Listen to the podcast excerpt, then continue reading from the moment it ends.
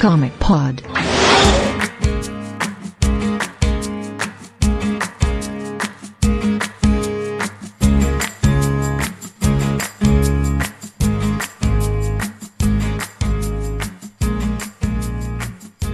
WhatsApp, com que você mais foi próximo, número 126 e-mail, eu sou Matheus Caju, estou aqui com o Diego, alô, o Pabi, E aí? o Lito Opa. e o Vai. Fala. Casa vazia, hein?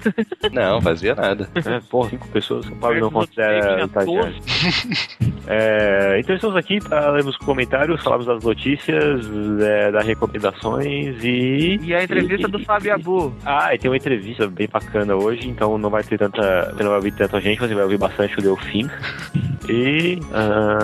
ah, E vamos começar com a entrevista, né? Depois a gente volta pra falar das notícias. isso.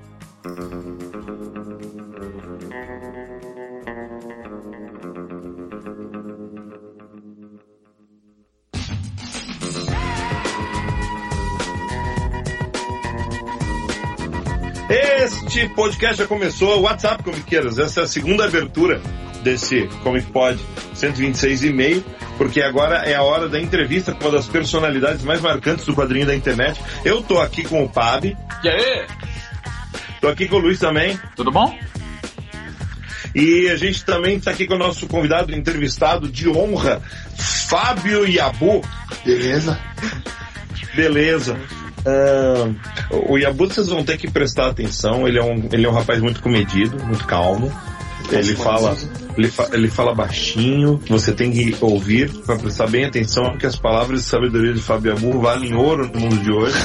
né? Ele- né? Não sei se ele tem plano de escrever alguma continuação. Você tem plano de escrever um, um livro de autoajuda, tipo, como se dá bem na internet, eh, fazendo quadrinhos e é bom dia? E se dá bem com as mulheres também? Talvez. Bom, isso ajudaria muito, muito o nosso ouvinte. Quem sabe? Não, acho que não. Mas é engraçado que no, no protocolo do Reino Zumbis tem um capítulo inteiro dedicado a sexo com zumbis.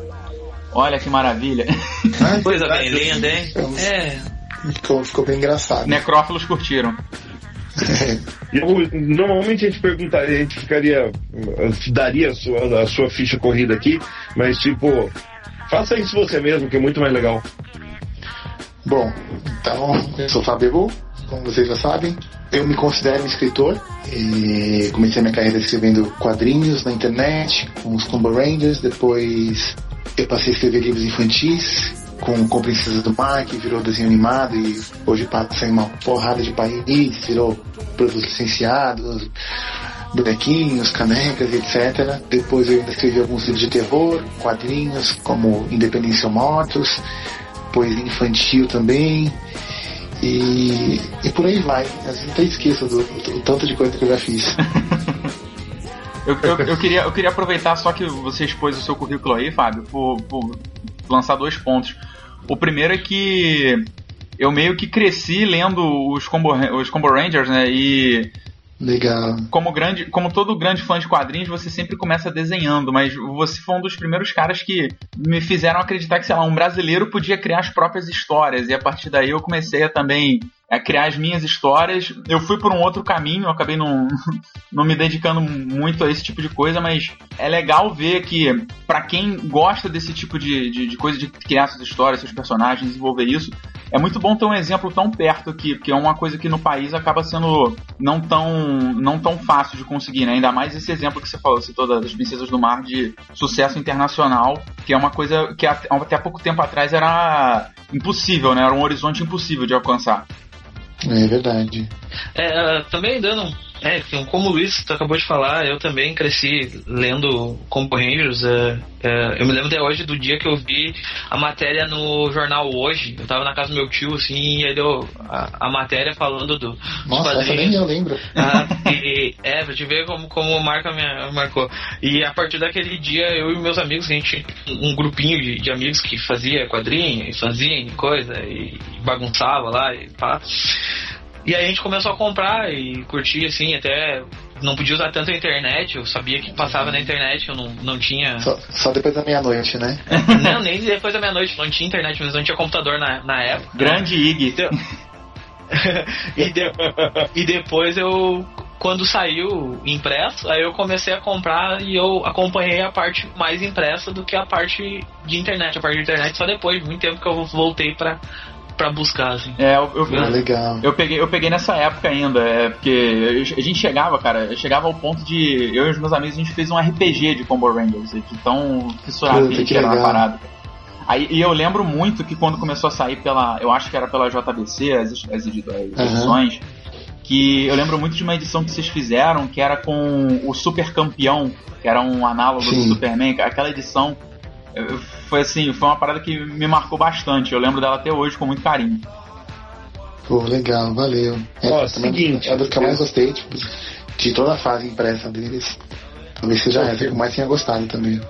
Essa é uma pergunta que eu, que eu nunca teria pensado em. Eu, eu não sei, eu, tipo, eu, eu imaginava que você tinha uma edição favorita, mas eu não. Eu não pensaria em te perguntar, porque geralmente a gente fica muito dividido entre o que a gente queria, Uhum. né? Não, mas Ah. sem dúvida eu gosto muito, muito. Ô, ô, ô, Fábio, é o seguinte, aquela pergunta que eu já te fiz na Multiverso Comic Con, mas dessa vez eu quero, eu quero uma resposta mais ampla, sabe? Em relação às tuas influências, né? Que é uma pergunta básica, vamos, vamos gastar esse cartucho da pergunta básica logo de cara. Te perguntei para suas influências de quadrinhos, sabe? Mas eu quero saber as, as tuas influências de escrita também, sabe? Porque é uma, é uma coisa muito diferente. Tipo, a maioria dos escritores brasileiros cita muito alguns nomes bem particulares em relação à escrita, porque é uma coisa geracional. Agora, como você também está envolvido com quadrinhos, eu imagino que a tua experiência de escrita seja um pouco diferente. Você pode falar um pouco disso? Bom, é, realmente são influências muito diferentes, porque tem pouca in- intersecção, sabe? Acho que um dos poucos casos que, que me influenciam e que também trabalham bem os, dois meios é, é o New Gaiman, sabe? Eu Uhum. acho que quem, quem conhece Sandman tipo, consegue ver alguma coisa, al- alguma coisa da, da história de Sandman na, em, em Power Rangers, sabe? Porque nem sempre eles são os personagens principais, sabe? Às vezes só são um pano de fundo para uma mensagem mais que quero passar. Enfim, isso falando de, de quadrinhos, né? Mas falando de literatura, é, literatura de prosa, né? O meu quadrinho é um- pouco mais, mais variado, né? Se eu tô escrevendo infantil, por exemplo, eu gosto de, de reler algumas coisas, tipo de Jabojunga, sabe? Eu gosto muito da, da atmosfera meio onírica que tem as, as histórias dela, que lembra um pouco o New Gaiman também. Eu gosto de Von Cria, do, do jeito que ele, que ele que ele é engraçado sem ser engraçado, entendeu? Sem tentar ser engraçado. Sim, Tipo, é mordaz, eu diria. é, exato. Fica mais na sutileza e tal. Que mais? Quando eu escrevo terror, eu tento respirar o máximo que eu posso de Lovecraft, de, de um autor, se não me engano, escocês, que chama Lord Dunsany, que foi uma das influências de Lovecraft. E por- aí vai, depende muito do que eu estou escrevendo, sabe? Eu, eu gosto de tentar reviver na minha mente algumas O emoções. que você gosta de ler, Fábio? Atualmente, eu tô, eu tô numa fase meio suspense, meio policial, assim. Eu tô rele- relendo Sherlock Holmes Opa, por causa da série. opa, eu também, pelo mesmo motivo. Eu já pirava muito quando adolescente, sabe? Mas aí quando eu comecei a assistir a série, eu falei, cara, é igual. É, você tá falando da série da BBC, né? Pelo amor de Deus, é claro que É, ele tá tá falando da série do Lucilio. e eu Não. eu fiquei impressionado o quanto, o quanto é parecido, né? O Parecido não, o quanto é igual, né? Alguns diálogos, tipo, as mesmas situações, né? Tudo só foi, né? É só, a plástica que é diferente, né? Você, você chegou a ler alguma coisa dos 952, que a gente sabe que você é um, um grande fã do- dos, dos Lanternas Verdes, aí você chegou a acompanhar essa fase nova. Ah, eu, eu comecei, sabe, cara, mas putz, depois a coisa de, de gringolou de uma tal maneira, sabe? Você parou de ler em que momento? No, no Lanterna Branca ou foi quando entrou aquele outro Lanterna Verde lá? O Simon, Simon Bass. Ele já tava achando um Lanterna Verde ruinzinho no, no final do Old 52, né? Aham. Então, aí depois teve o reboot, eu achei que, dá, que ia dar uma melhorada, né? Não melhorou, depois, cara, aí começou a, a história entrar em Você loop. achou mesmo que ia dar uma melhorada no reboot, Abu? Ah, eu, eu sou um otimista, eu sou um believer. Esperava, né? Tava ali aga- agarrado na esperança de não, vai melhorar. É, Eu tô, eu tô agarrado na esperança que o Geoff Jones não vai fazer de novo a mesma coisa. Então, mas ele e pior que virou, entrou em loop as histórias, né? Não, agora tem um novo anel que, que putz, vai destruir todos os outros anéis, então tem que fazer as tropas e tem que ter um de cada cor, não sei o que, sabe? Tipo, pô, nem eu faço isso como Ranger, sabe? Depois que o, que o John saiu, deu uma melhorada. Se quiser voltar, porque quem tá agora é um pessoal bacana. Eu comecei a ler o Homem Animal, tava gostando, mas por algum motivo depois eu esqueci de, de acompanhar. O do Lemire? tava, tava bem legal. Isso. Bom, mas vamos lá. A gente tem que, tem que ir por tópicos aqui, que o Yabu faz coisa pra caralho. Então, vamos, vamos começar pelo começo, que é melhor. Os Combo Rangers são o começo, Yabu? Eles são, acho um começo de carreira, mas não o meu começo com quadrinhos. Eles sempre, de uma certa forma, eles sempre viveram dentro de mim, sabe? Essas histórias, as coisas que eu conto nas histórias deles. Alguns personagens também, tipo o, o Pacificador, ele foi o primeiro personagem que eu criei. Isso foi, sei lá, em 92, 93, sabe? E aí foram surgindo outros personagens que provavelmente surgiram bem depois. Mas eles foram os primeiros publicados ou você chegou a publicar antes dos Combo Não. Rangers entrarem na internet? Não, foram os primeiros publicados, sem dúvida.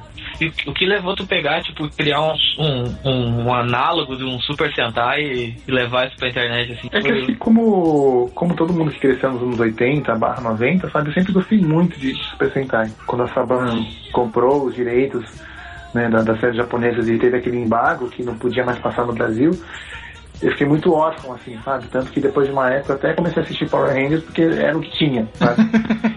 E, e confesso que a primeira fase até era, era legalzinha. Bah, a pr- a primeira fase até. a- É. Até Eu- eu vejo- eu- Ninja. Não, eu Ninja Rangers. Não, até eu- Ninja Rangers dava pra entrar. Aquela, aquela, É. primeira, aquela primeira galera eu vejo até hoje. É claro que eu, eu desconsidero muita coisa, né? Muita borracha É, ali. claro.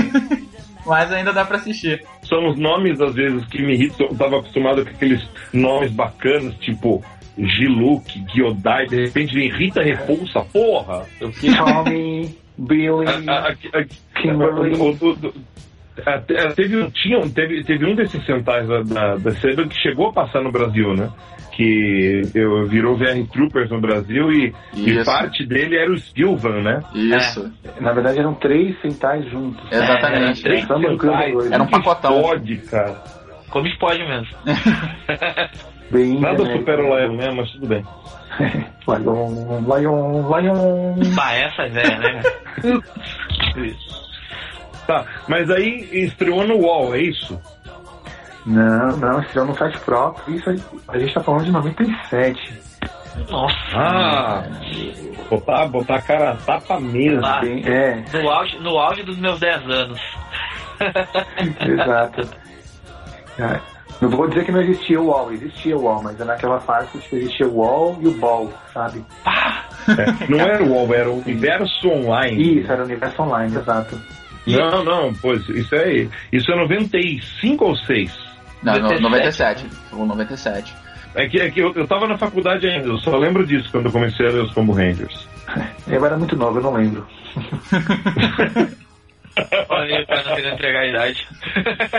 Mas, Fábio, Não, começou. mas agora, a- mas agora você vai ter que entregar. Tipo, ahn, como você dividia eh, essas histórias? Você dividia por temporada? Você dividia por, ah, por, por arco? Como que era isso na época da internet? Quando eu comecei a fazer, tipo, a primeira temporada, ela veio a ser chamada de temporada depois que eu terminei, sabe? Porque eu ia fazendo, sabe, nas minhas horas vagas, que, que eu confesso que eram bastante, eram muitas, né? E, mas depois que eu fiz 20, 20 e tantos episódios, eu, eu achei que, que eu já tinha aprendido bastante coisa, né, sobre, sobre personagens, sobre, sobre histórias, então resolvi meio que recomeçar. Então começou a fase zero né, como o Ranger Zero, que Uhum. teve mais 20 e tantos episódios. E, e é legal ver que teve uma, uma grande, um grande salto de qualidade né, de uma temporada para outra. Isso as pessoas Uhum. Isso que eu ia virou meio mencionar. característico da série, sabe? Tipo, as, as histórias sempre foram melhorando, e acho que até hoje, né? Então tem muita gente que fala, ah, Combo Rangers era tosco. Tipo, era mesmo, sabe? Se você pegar os primeiros episódios, ou terceiros, ou quartos episódios, sempre foi uma coisa artesanal, mambembe, né? Mas, mas sempre foi uma coisa que foi melhorando organicamente, sabe? Acho que esse é um dos meus maiores orgulhos. Quando que foi que, que aconteceu o salto pro, pro quadrinho impresso? Era o que você queria, o quadrinho impresso, desde o começo? Ou, ou tipo, você tinha planos de seguir para se continuar seguindo pela internet? Não era algo que eu tava, que eu, com o qual eu sonhava, sabe? Mas isso a gente está falando de 99. Né? Foi quando o, o pessoal da JBC me procurou, eles estavam é, começando a investir em mangás, em, em conteúdo mais dessa faixa etária. Né? E, e, uma das coisas que eles viram na mídia foi com o e, e, veio o convite. Eu tinha, cara, eu devia ter tipo 19 anos, sabe? Então eu fui, confesso que eu fui bem reativo, assim, sabe? Falei, ah, legal, vocês querem? Vamos fazer. Sem, sem refletir muito no como seria esse processo. E assim como foi no, no, no meio digital, o meio impresso seguiu, seguiu mais ou menos o mesmo caminho. Ele começou com uma com o que eu podia entregar de qualidade, que eu confesso que hoje é muito distante do que eu sou capaz de fazer, né? Mas enfim, acho que tinha seu charme, tinha seu carisma e conquistou seu público. Mas aos poucos as histórias foram melhorando, isso foi se repetindo né, em, em, reconhecimento de público e tal. Nem, nem tanto em vendas, porque, enfim, depois a revista acabou não vingando. Mas acho que uhum. foi, foi um aprendizado bem legal e formou um público gigante para mim que me acompanha até hoje. Mas a JBC, por, por, por ser uma editora que é baseada no Brasil e Japão, chegou a conversar contigo em algum momento de publicar o, o Combo Rangers lá no Japão também? Não, porque eles, eles são mais importadores do que exportadores, né? Tá. Eles nem, nem tinham, nem, e nem tem uma logística para isso, né? Equipes no Japão para fazer isso e tal que é um processo bem, bem complicado, né? Uhum. E, e, e, da transição da, da JBC para Panini teve muita diferença ou tu já soube levar melhor a coisa? Eu acho que eu era um escritor bem mais consolidado, sabe? bem mais experiente, então eu acho que a, as histórias que saíram nessa nova fase, acho que elas eram bem melhores. Até como arte, acho que melhorou bastante, né? Porque quando você trabalha com quadrinhos, né? E, e, com esse tipo de, de produção, que eu chamo de audiovisual, né, tem, tem toda uma curva de aprendizado, né? Tem um monte de atalhos mentais que você vai desenvolvendo ao longo dos anos, né? E isso vai se refletir na qualidade do trabalho, né? É só você comparar, você nem precisa pegar um, um determinado artista, sabe? Mas quando você pega, sei lá, a produção de quadrinhos, a produção artística, né? Tô falando só de traço sei lá, dos anos 60, 70, 90 e hoje, você vê que, que teve um salto de qualidade muito grande, sabe? E, e, e você, e eu não estou falando só de estética, só de linguagem.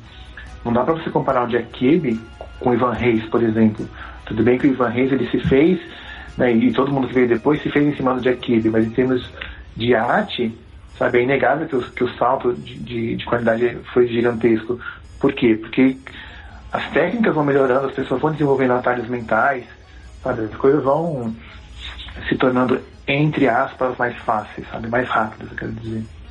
Uhum. Eu acho que com a internet também meio que universalizou o acesso a esse tipo de coisa, né? De você conseguir Sim. aprender esses atalhos, esses, esses modelos mentais de como é que eu vou fazer isso, como é que eu vou fazer aquilo. Ela, ela é uma ferramenta que facilita, né? É, e proporciona essa melhoria contínua, né? E... É. Exato. Você sente o, o e-book teve é, continuidade em relação ao webcomic que praticamente você lançou no Brasil, né? É, é, um webcomic brasileiro, eu não lembro de ter visto um webcomic brasileiro é, como você estava propondo quando você lançou os Combo Rangers. Você sente que esse trabalho é, deixou herdeiros que diretos que fizeram uh, webcomic no Brasil, porque demorou muito para esse formato se consolidar por aqui, né? Uhum. E se você acha que sim, quem você citaria como herdeiro direto? Eu, eu não me atreveria a dizer que eu formei herdeiros diretos, pelo menos nessa área de, de quadrinhos na internet, porque era uma coisa que já estava acontecendo no mundo inteiro, sabe? Então, acho que mas mas um pouco... tipo, no Brasil, no Brasil mega pouco. Mas acho que na, na internet não tem muito não tem muito essa distância, sabe? Acho que a pessoa que fala o mínimo de inglês acaba né, entendendo um pouco, ou, ou menos conhecendo outros quadrinhos. Mas é engraçado que depois de Rangers, agora me lembrando bem, eu acho que não teve muitos quadrinhos no estilo, né? Porque Sim, uma coisa que, que, o formato que se consolidou, que, que na verdade eu acho eu acho uma pena, né, foi simplesmente as pessoas escanearem as páginas e colocarem né, lá na tela. É. Pois é, quem, quem, não lembra dos Combo Rangers, só, só pra deixar claro, quem não lembra dos Combo Rangers na internet, é, os Combo Rangers tinham animação, cores, luzes, era. Tipo, Música. Tipo, pra quem tá com, pra quem, não, não, mas pra quem, tá acompanhando, pra quem tava acompanhando isso antes dos anos 2000, pô, era uma viagem de, legal demais de acompanhar. É verdade. É, uh... é que era muito trabalhoso e muito caro fazer.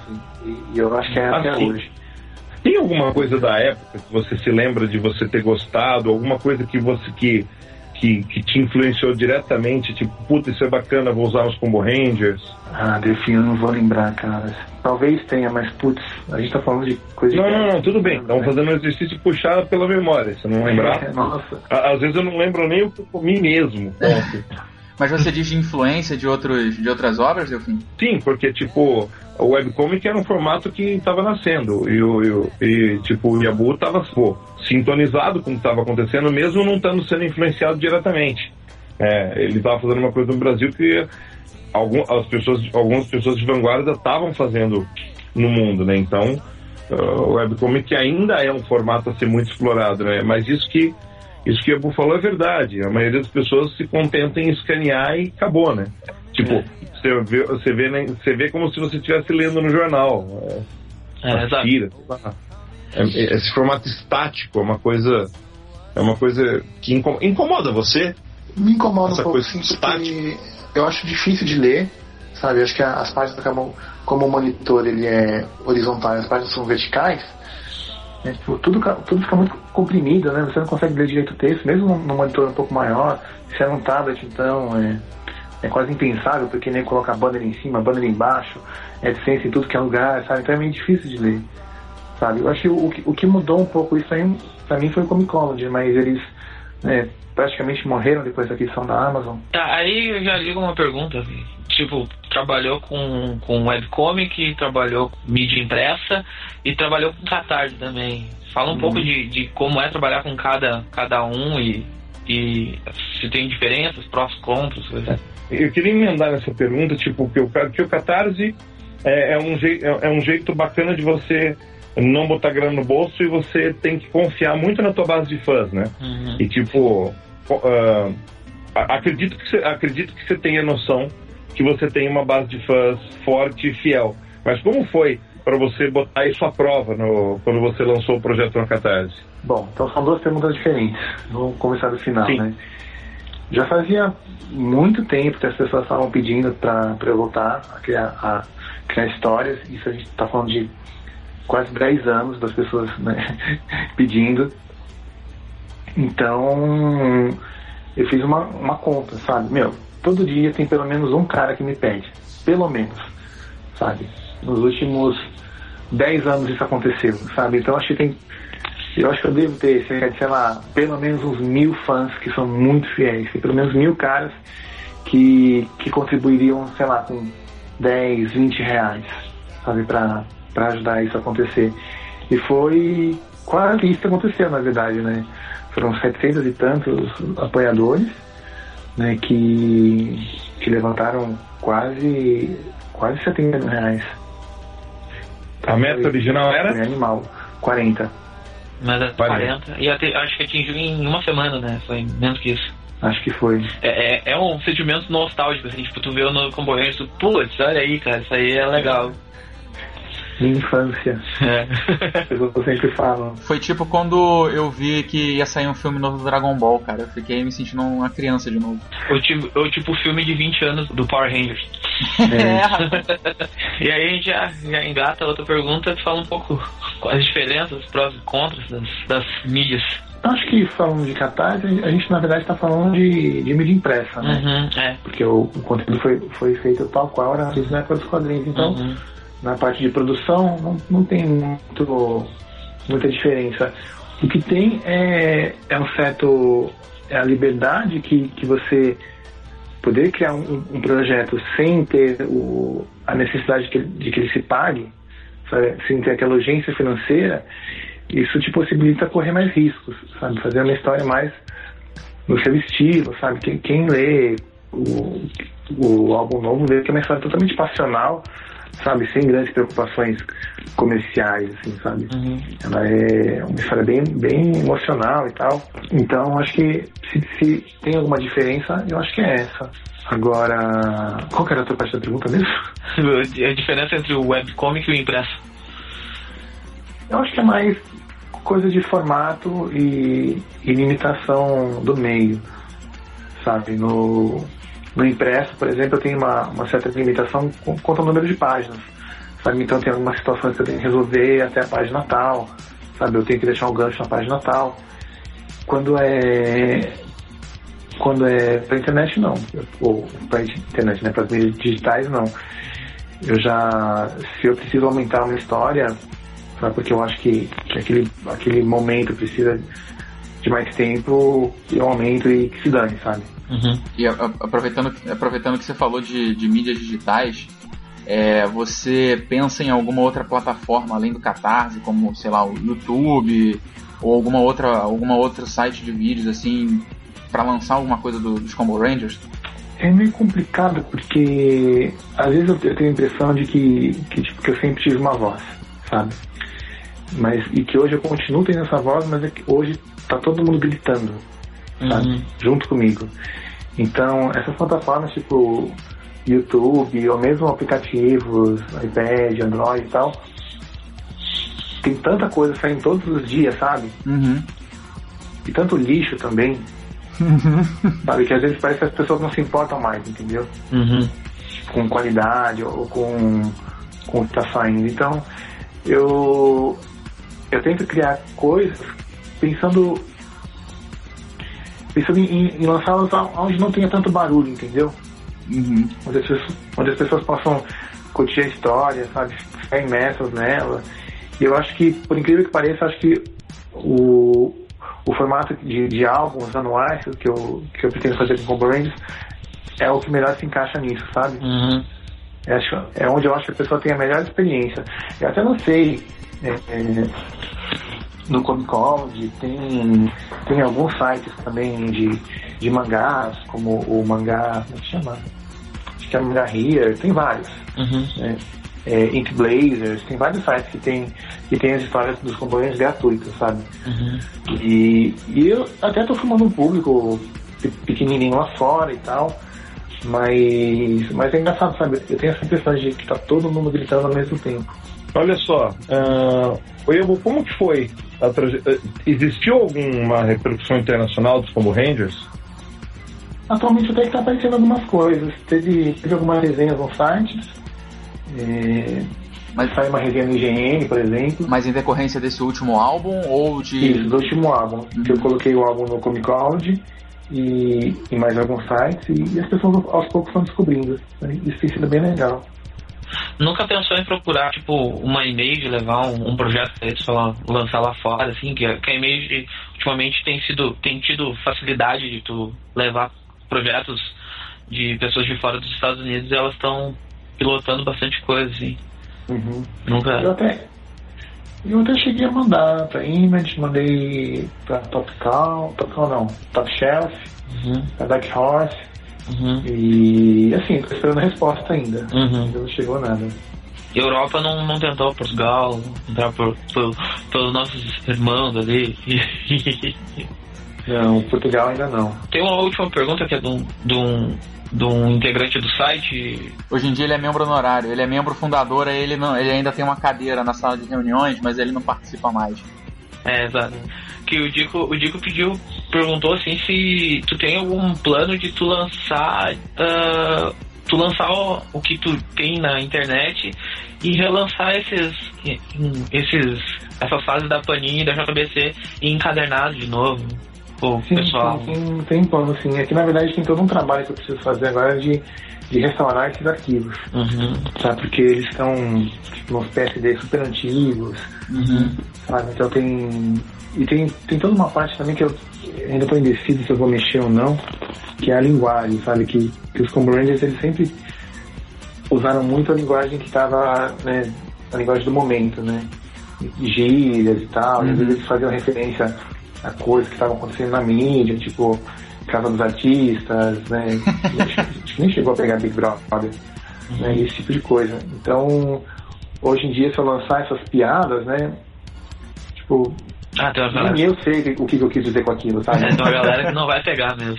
Não, é porque nem eu lembro, sabe, o que, que, que eu quis dizer. Uhum. Sabe? Então eu quero. eu Ainda não sei se eu vou, se eu vou mexer nessas piadas, mas se eu vou deixar elas como elas estão mesmo. Se as pessoas vão achar ruim ou não, sabe? Pode ser, pode ser uma coisa, sei lá, tipo quando tentaram mexer no Monteiro Lobato, tirar o, tirar o racismo das histórias. É, é, é, é, Ah. eu, eu, eu acho assim, tipo, ah, minha opinião, né? Não pode. Se tu mexer nas piadas, tu vai acabar tirando um pouco do, É, do coisa. do espírito E- da e- coisa, né? E do espírito, isso. E quem vai comprar, de repente tá procurando a nostalgia do Combo Rangers antigo, né? Então tu vai pegar e vai dizer, putz, cara do É. artista. Nem lembrava dessa porcaria aí. E vai, e vai dar risada igual eu lembrei agora É, de umas situações. Do Supla e a Bárbara Pai. Então, Bárbara A, Paz. a a dist- essa distância de- desses anos que você ficou longe dos Combo Rangers mudou você, mudou os personagens. ahn, como que você percebe isso, né? Ah, é, é, é tipo o, o- a graphic novel, né? É, e esse projeto de graphic novels para o JBC, é, mal comparando, é como se fosse uma reunião do Friends, 10 anos depois, que é que está acontecendo, né? É, como, como que você vislumbra isso? Bom, eu acho que, sem dúvidas, eu, eu mudei muito, né? Para começar, eu tenho uma filha, é, sou casado, tenho, tô nessa fase mais coxinha da vida, né? Ah, nem, Aí- nem, nem tanto, nem tanto.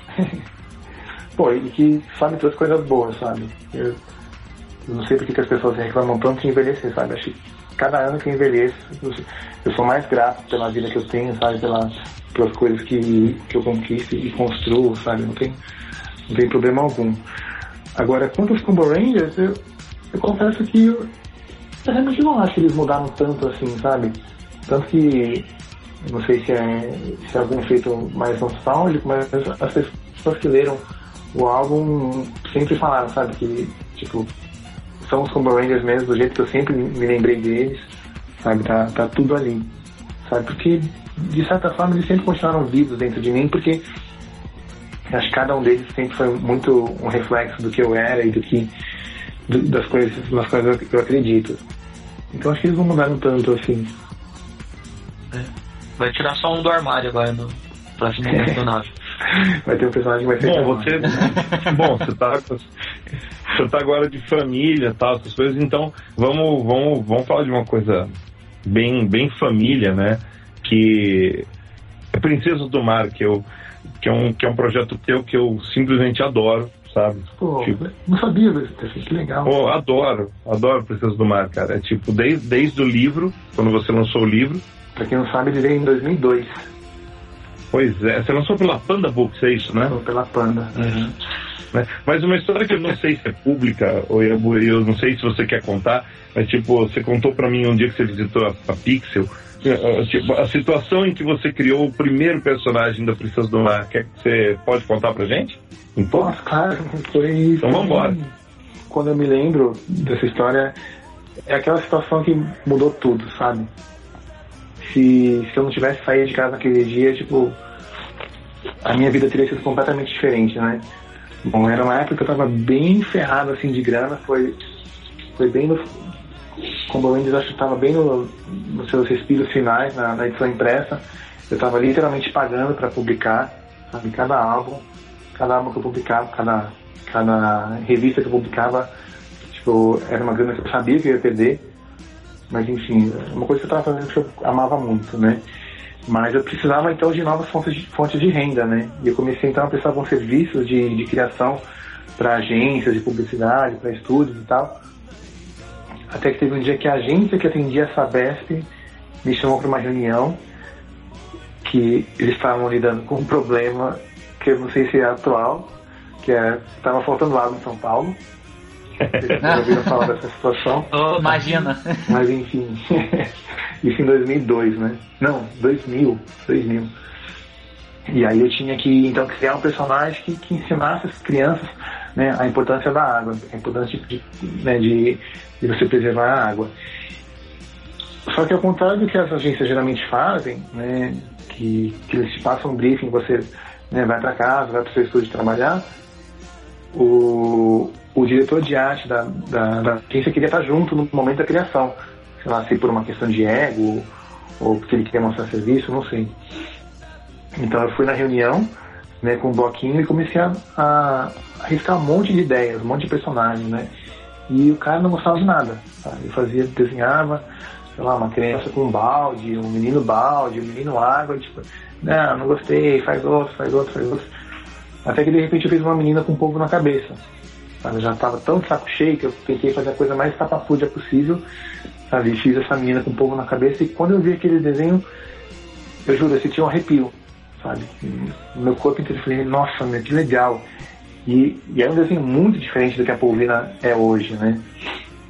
Mas enfim, eu fiz esse desenho e fiquei, fiquei arrepiado, fiquei maluco. Mas na minha frente estava esse diretor de criação, né, diretor de arte. Aí fiquei pensando, meu, tomara que ele não gosta. Ele não pode gostar, ele não pode gostar, não pode gostar. Aí virei o desenho pra ele e ele, tipo, né, não gostei, faz outro, sabe?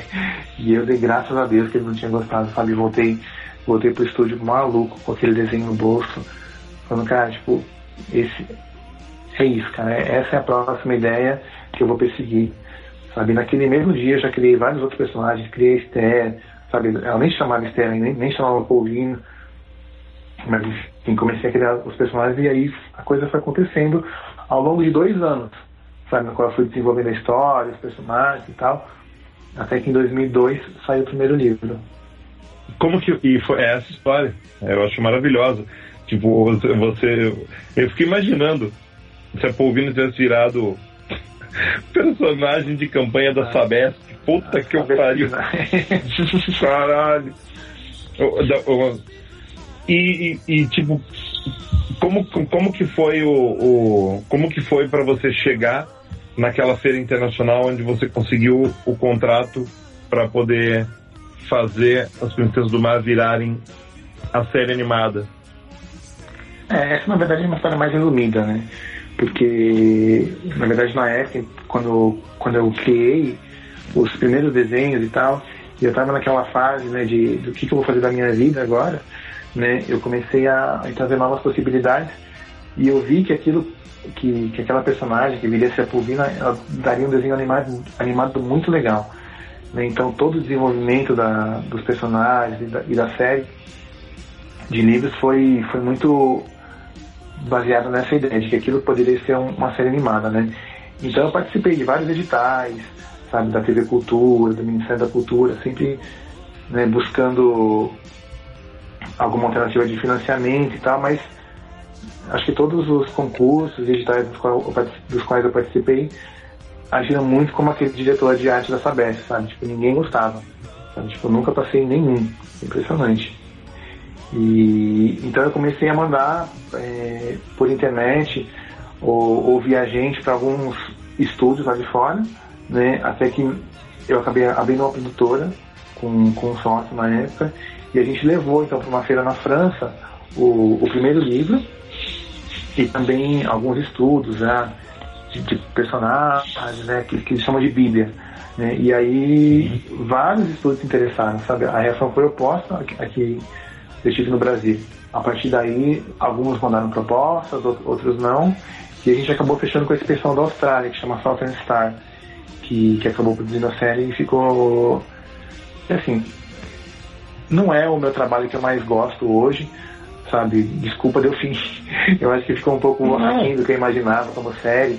Né? Não, não, mas tipo, tipo, o que eu gosto, o que eu gosto da Princesa do Mar é que, é que você fez um desenvolvimento de um, de um, de um trabalho para criança, um quadrinho infantil, um, uma série infantil, que na época não existia, nem possibilidade, nem a ah, chance. Uhum. Eu lembro, eu lembro de, uma, de um FIC em que o Lancaster estava defendendo, assim, tipo, tinha que o governo tinha que dar incentivo, porque sem isso não ia acontecer nada. Só levantei a mão e falei assim, mas e o Princesa do Mar do Yabu que não teve incentivo, incentivo de governo zero? Foi zero, né? contrário, né? Teve desincentivo. Né? Daí, daí, daí ele ficou quieto, né? Porque, tipo, é, é muito foda, né? E, e, e a partir de Princesa do Mar, aí apareceram outras coisas bacanas, né? Como o Pensional, ah, por exemplo. sim. Né? O lado seu que eu gosto, uma coisa que eu admiro pra cacete em você, é esse lado desbravador que você tem. Às vezes é pela necessidade, tudo bem, mas a necessidade é, é, é, uma, é um pouco mãe das invenções mesmo, né? E, claro, e a gente acaba descobrindo a, a, essas genialidades. Pode, você pode não gostar da Princesa do Mar, tanto quanto, quanto talvez você já tenha gostado um dia, mas eu acho que é uma prova de que dá para se criar uh, coisa assim, tipo, a gente tirar um pouco esse complexo de de vira-lata que a gente tem, sabe? Do você, ah, a gente nunca vai chegar lá, essas coisas e tal. Você, vai, você foi lá e fez e para mim isso é admirável, sabe? E eu continuo gostando. Deixa quando é, duas coisas, né? Uhum. Acho que você tem razão. Cara, você já viu aquele desenho da coruja? Tipo, como desenhar uma coruja? Acho que eu já vi. Ah, meu Deus, não. É genial, cara. Assim, como desenhar uma coruja em dois passos. Primeiro, desenhe uma bola. Segundo, desenha a porra da coruja, sabe? Eu acho que é isso, sabe? Tipo, eu vou lá e desenho coruja, entendeu? Seja com Combo Ranger, seja com Princesa do Mar, qualquer outro projeto meu, sabe? Eu, eu, eu tenho que esgotar ao máximo as possibilidades, né? E só complementando, quando, quando eu digo que eu não gosto tanto de, de, de Princesa do Mar, me refiro muito ao, ao resultado final da série, sabe? Porque o, o Delfim que, que lê os livros, ele sabe que eles são um pouco mais profundos, eles abordam um pouco Sim. mais questões ambientais, sabe? E que, que por uma questão de adequação de público, sei lá, ou, ou sei lá, ou falta de colhões mesmo do produtor, sabe, acabou não, não acontecendo na série. Mas enfim, acho que foi um, foi um aprendizado muito, muito bacana para mim, sabe? Hoje eu sou. Eu tenho orgulho de dizer que eu sei fazer uma série de TV, sabe? Tá lá no meu currículo, sabe? Série de café e faz série de TV, entende? Uhum faz série de TV, você está falando presente. Faz-se série de TV. série de TV, você está pensando nisso? Eu tô com um projeto novo de também de série animada. Olha só. Que chama Unicórnios e Dinossauros. Tem, o piloto já está pronto. Oi. Deve. que vai sair pela, pela TV Cultura. E o que mais? Eu tô fazendo Legal. outra série, série também animada. Essa é mais público infantil. E de TV é isso. Hoje eu estou mais dedicado à, à, produção literária, sabe, a, a, quadrinhos, que são coisas que, que saem mais rápido, sabe, me dão, me dão mais, mais prazer, mais alegria, porque eu vejo pronto mais rápido, sabe, não tem que esperar quatro, cinco, então, seis anos para Vamos, pra vamos falar de livros, então? Vamos. Vamos falar de livros, né? Qual foi. Qual, qual, com qual deles você saiu primeiro? Tirando o pouco do mar da história. Né? Na verdade, o primeiro que eu escrevi foi Independência Mortes, mas o Branca dos Mortos saiu, saiu antes, porque enquanto o Harold desenhava, tipo, eu fui lá e escrevi mais um livro. Né? Barbaridade. então. Então, realmente, o primeiro foi, foi Independência Mortos, depois saiu Branca dos Mortos, 17 Zumbis, depois saiu o Protocolo Blue Range Zumbis, e esse ano tem protocolo Borrém de Máquinas. E tem mais um programado para o ano que vem também para o público adulto, que é de terror. Ó. Oh. Então, é o que eu gosto bastante de fazer. A, a bufobia, a bufobia vai voltar. é. Vai voltar, com todo quanto, bom quanto tempo? você acabou de falar que escreveu um livro enquanto o outro desenhava a, a gráfica nova. Quanto tempo você demora para escrever um livro? Depende do, do, livro. O Branca dos Mortos, por exemplo, ele tem cerca de 50 páginas, sai em quatro meses. É bem. Quatro meses, assim, é, incluindo o momento da concepção da ideia até o livro impresso, sabe? Mas isso é bem rápido mesmo. Isso é bem rápido, bem rápido. Uh, só uma rapidinho, de onde veio essa ideia do, do pseudônimo para livro de terror? Quando a gente começou, eu e o, o Jovem Nerd, o Velhão, quando a gente começou a a pensar nesse livro e, e, e nesses novos produtos né, para o público adulto, eu fiquei um pouco inseguro do que do que o, o público livreiro iria achar, sabe? Não do, não do meu público que sabe que eu faço sabe, um monte de coisas diferentes, mas mas não sei se vocês conhecem o sistema das livrarias, acho que vocês conhecem um pouco. É uma zona, Sim. sabe? Tipo, é. É uma bagunça e, e tem livraria que, que separa né, o, os títulos pelo autor, outros pelo sobrenome, pelo, sei lá, ordem alfabética, enfim. Então eu fiquei um pouco de medo de confundir os livreiros e, deles colocarem né, numa final da vida na sessão infantil. A Fábia Bull com Branca dos Mortos e Princesas do Mar, sabe? É, eu já achei Milo Manara na sessão infantil. Exato. Porque era Puta, quadrinho. tem Gossip Girl, sim, Gossip Girl, sabe, que é uma. Que pô, é pra um público totalmente diferente, tá lá, do lado da, da Pip Meia Longa, sabe? Ou da Peppa Pig. É, Então eu- é, é uma coisa que me irrita profundamente, na verdade, esse, sistema de, de catalogação das livrarias, né? Então eu, eu criei o pseudônimo justamente para não cair nisso.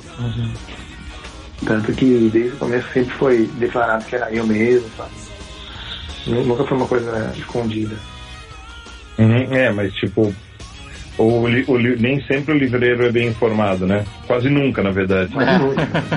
Normalmente o livreiro só vende, né? Ele não, ele não sabe mais nada, né? Só vende. Daí, tipo, livros de terror, né? Você já falou que, que, que curte o Lovecraft, tipo, é, o terror te, te dá esse, esse prazer, né, de, de escrever, mas o terror, cara, que, que, o que, o que pra você é o terror? O terror é, é pra assustar, o terror é pra divertir, né? É, o terror é pra desenterrar alguma coisa que tá enterrada lá dentro da gente, lembra? Que, como que é o, o como que você vê o, o livro de terror hoje em dia? Acho que essa pergunta é muito boa, assim, porque é, não só o terror, mas o medo, sabe? É uma coisa que faz pensar. Quem já sentiu medo na vida hoje? Sabe? Medo, medo de morrer, sabe? Medo do escuro, medo sei lá, do desconhecido. A gente não tem mais isso, sabe?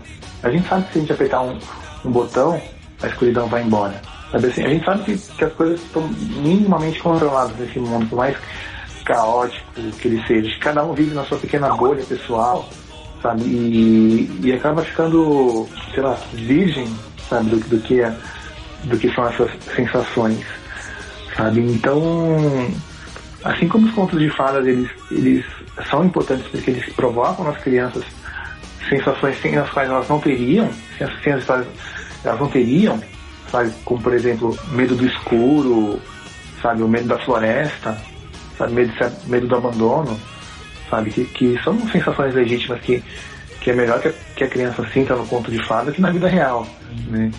Então, acho que o terror, o terror literário, ou mesmo né, audiovisual, acho que ele, ele tem essa função, sabe? De, de trazer esses sentimentos para as pessoas. Então eu tento, eu tento trabalhar um pouco isso, sabe? Então nas minhas histórias, eu não, eu não fico muito preocupado com o sobrenatural, sabe? Com, com o desconhecido, sabe? Eu tento é, passar para as pessoas medos de coisas que, que poderia acontecer, poderiam acontecer com elas. Tipo, por exemplo, o que mais me apavora na vida, sabe? É, é o medo de um dia ficar preso no meu próprio corpo, sabe? Pra mim isso é muito pior do que fantasma, do que assombração, do que zumbis, sabe? E é uma coisa que, que, sei lá, pode acontecer um dia, entendeu? Bate na madeira, mas pode acontecer.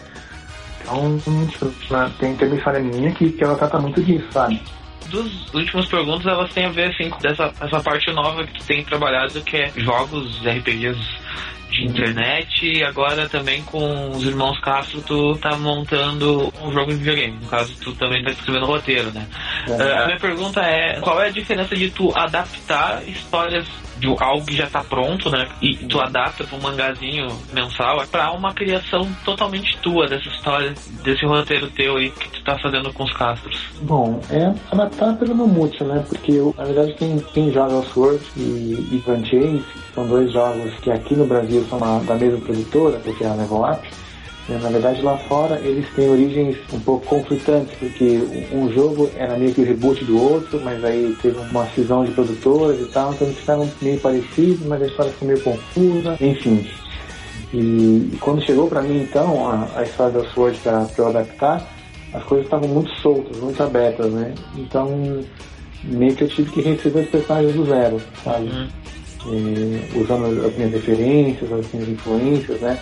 Tem, remete um pouco a Combo Rangers também, apesar de ter uma, uma carga maior de RPG.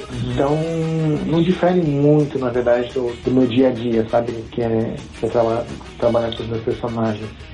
Você até acaba tendo um pouco mais de liberdade criativa, né? Nesse tipo de. Tem, tem total. Eu diria que 100% de liberdade criativa, né? Tanto que eu, eu criei personagens pro, pro mangá, É, eu dei origens para outros que existem no jogo, mas não, nunca foram explicados, né? Então foi, foi bem solto mesmo. E quanto ao jogo do, dos irmãos Castro, né, que é a lenda do herói, é, já foi uma coisa um pouco mais, mais conjunta, né, que, que eles tinham várias ideias do que eles queriam para aquele universo, né, que a gente está chamando de Castroverso. Né, tem, e eu, eu ajudei eles a, a organizar um pouco melhor as ideias, a, a criar um, um universo mais coeso, uma linha do tempo, né, que, que se os deuses assim quiserem vai, vai se estender por vários jogos, não só a, a esse que foi financiado agora pelo Catarse. Hum. No caso no Westworld, tu, tu, essas criações que tu, que tu faz nele ali, não, é, que nem criar uma, uma origem para uma história. É, a Level Up ela te, te diz assim, ah, tu pode mexer nesse, nesse personagem ou tipo, tu faz por ti mesmo e depois tu entrega para eles e eles podem adotar no jogo ou não? Não, é, na verdade não tem muita intersecção do mangá pro jogo, né? Porque o jogo já tá pronto. Uhum. Uhum. Ele é, é, jogado por milhões e milhões de jogadores todos os dias, então não tem muito como, né, como incorporar muitos elementos do mangá. Uhum. Mas o que a gente fez foi, foi ter no começo várias reuniões com toda a equipe do Level Up, sabe, do pessoal do suporte até o pessoal do marketing, o presidente da empresa, né, sobre o que, que eles esperavam da história, o que eles gostariam de ver, né, que tipo de, de humor, que tipo de ação eles gostariam de ver, e assim como eles, o público, né? Inclusive a gente fez várias reuniões com, com alguns fãs, né, e, e, a partir disso fui lapidando um pouco as, as ideias de, de cada um, né, o que cada um esperava e foi criando esse universo. Uhum. E aí, pra finalizar, depois de trabalhar com os caças aí, Catarse, o jogo do Combo Rangers mais visualiza ou é só viagem? Não, eu gostaria de fazer um jogo um dia, mas teria que ser algo muito bom. Um jogo muito, muito bem feito. E, e eu acho que pela configuração dos personagens, sabe? Tipo, sei lá, são seis person- personagens diferentes, fo- fora os vilões. Agora eu fui, eu fui inventar que cada um tem um poder diferente, sabe? Eu acho que não seria um jogo muito barato de fazer. Uhum. Então, se não for algo muito bem feito, eu prefiro não fazer. Justo. Justo. Então, eu acho que é, é isso aí. É, a gente queria agradecer mais uma vez por ter, É ter, galera. ter cedido, ter, é ter cedido o seu tempo É. pra, pra, pra essa entrevista. A gente agradece mais uma vez. Deixamos um espaço aberto pra te dar um adeus e deixar um recado pra galera que te curte, que tá ouvindo a gente e fazer algum jabá, deixar um recado, não sei. Queria agradecer também você pelo convite, foi, foi bem legal. Legal reencontrar o Delfim virtualmente. e, quem quiser saber mais do meu trabalho ou, me acompanhar, estou em todas as redes sociais praticamente. Só procurar no Google Fábio Yabu, que já vai aparecer. E, e é isso. O, o homem de 99, que só segue 99 pessoas por vez. É, tô senão eu fico maluco. Então tá, é isso aí. Valeu,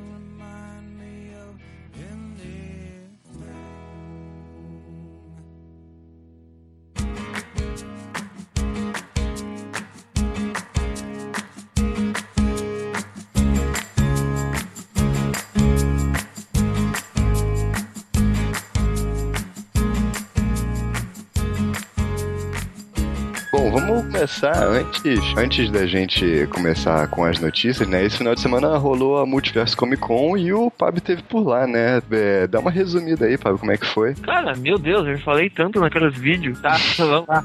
É, cara, foi legal, assim, a, a, Multiverso, ela parece que esse ano, assim, ela se enraizou mesmo no, no calendário dos, dos gaúchos. ah, tanto que o pessoal pareceu querer animais e, assim, tipo, tinha mais famílias. Ah, eu vi muita criança, tinha uns, umas crianças vestidas de Thor e, e de Bárbaro, e tinha umas crianças vestidas de Jedi, Jedi, Jedi, de Jedi de Jet de Jedi, dando banda. Ah, eu achei muito legal, assim. Ah, um grande ganho dessa, dessa multiverso foi o Artist Alley, né? Que é ali onde fica o pessoal com as mesinhas vendendo seus, seus produtos. E ela ficou exatamente bem perto do, do palco onde o Delfim tava mediando várias uh, entrevistas ali no, no do mundo dos super-heróis. Então o pessoal ficava dando banda ali pelaquela volta ali, tipo, o cara chegava, conversava com alguém, tipo, tava o Rod ali, aí chegava, trovava com o Rod, ô Rod, aí, como é que tá, não sei o quê. Aí daqui a pouco tu olhava, tava o Joey dando, fazendo entrevista com o Delfim, já chegava sentava. Então tava meio que em casa, assim, tá?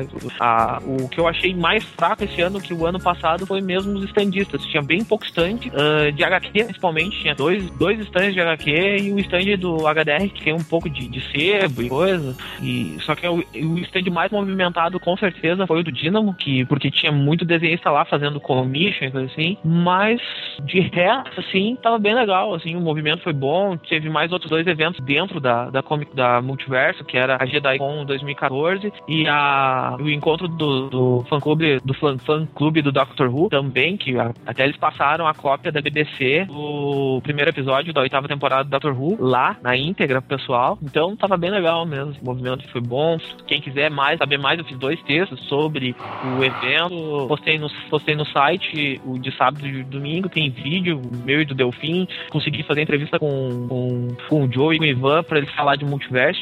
Contaram bastante coisa. Mesmo meu celular dando pau no final do vídeo. É, pô. Eu falei, caramba, eu quero ver mais, quero ver mais.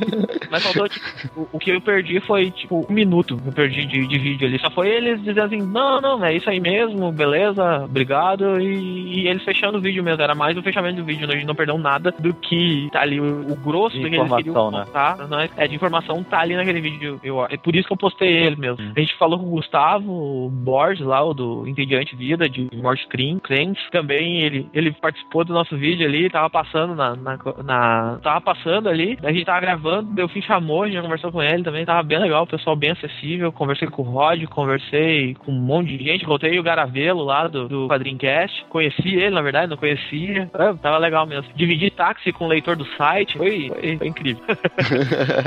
Pô, dividiu, o cara nem teve coragem de pagar pra você, velho. Ah, tava... ele até queria pagar isso, não, eu vou pagar aqui, não sei o que, eu tava eu e a Fernanda junto, eu disse assim, não, não, não, não tô pagar, a gente vai dividir. E ele, bah, meu, muito legal o teu site, não sei o que, depois do, do MDM, do MDM do Omelete, vocês são.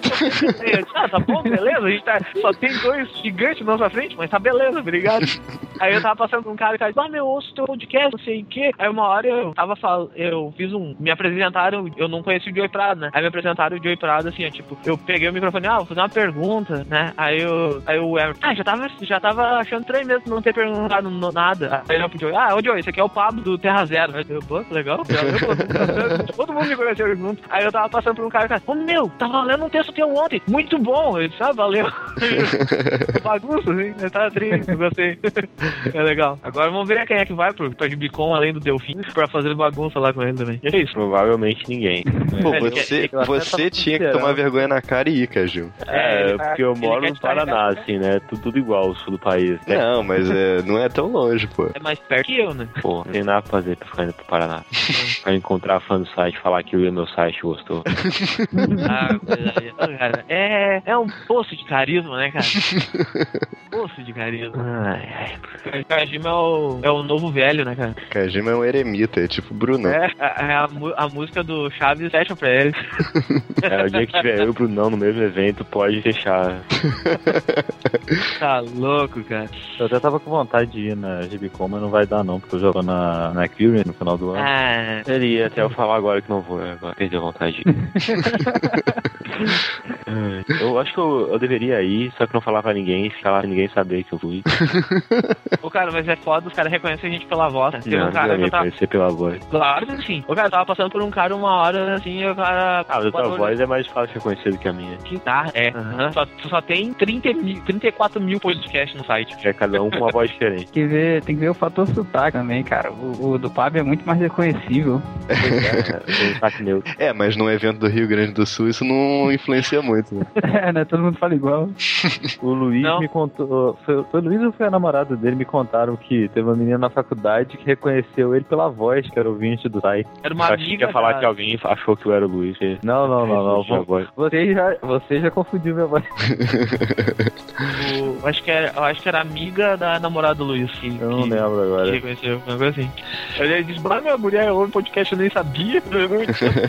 Tudo como que pode. Ó, vamos lá, então. é, algumas notícias rápidas aqui, porque é, senão o podcast vai ficar grande demais por causa da entrevista e tudo. Então, peguei só algumas é, revistas novas aí que a DC vai lançar e que a gente já, já tem um tempo, na verdade, mas a gente ainda não comentou, né? Que são três revistas passadas no universo do Batman, né? Que é onde a gente tem o Gotham Academy, que é da Becky Clunan com o Brandon Fletcher. A gente tem também o Arkham Manor e o Gotham by Midnight, que é estrelado pelo Spectro, né? Uhum. E aí? Tá, ah, e, esses dias eu tava, eu tava zapeando pela internet, né, falam, tiozinho, aí, quem é o desenhista Surfando, cara, você fala surfando É, tava surfando, tava, como é é o nome do tiozinho que desenha o, o Gotham Academy? Ele é o Cal, Cal Kerstel, é o nome do desenho.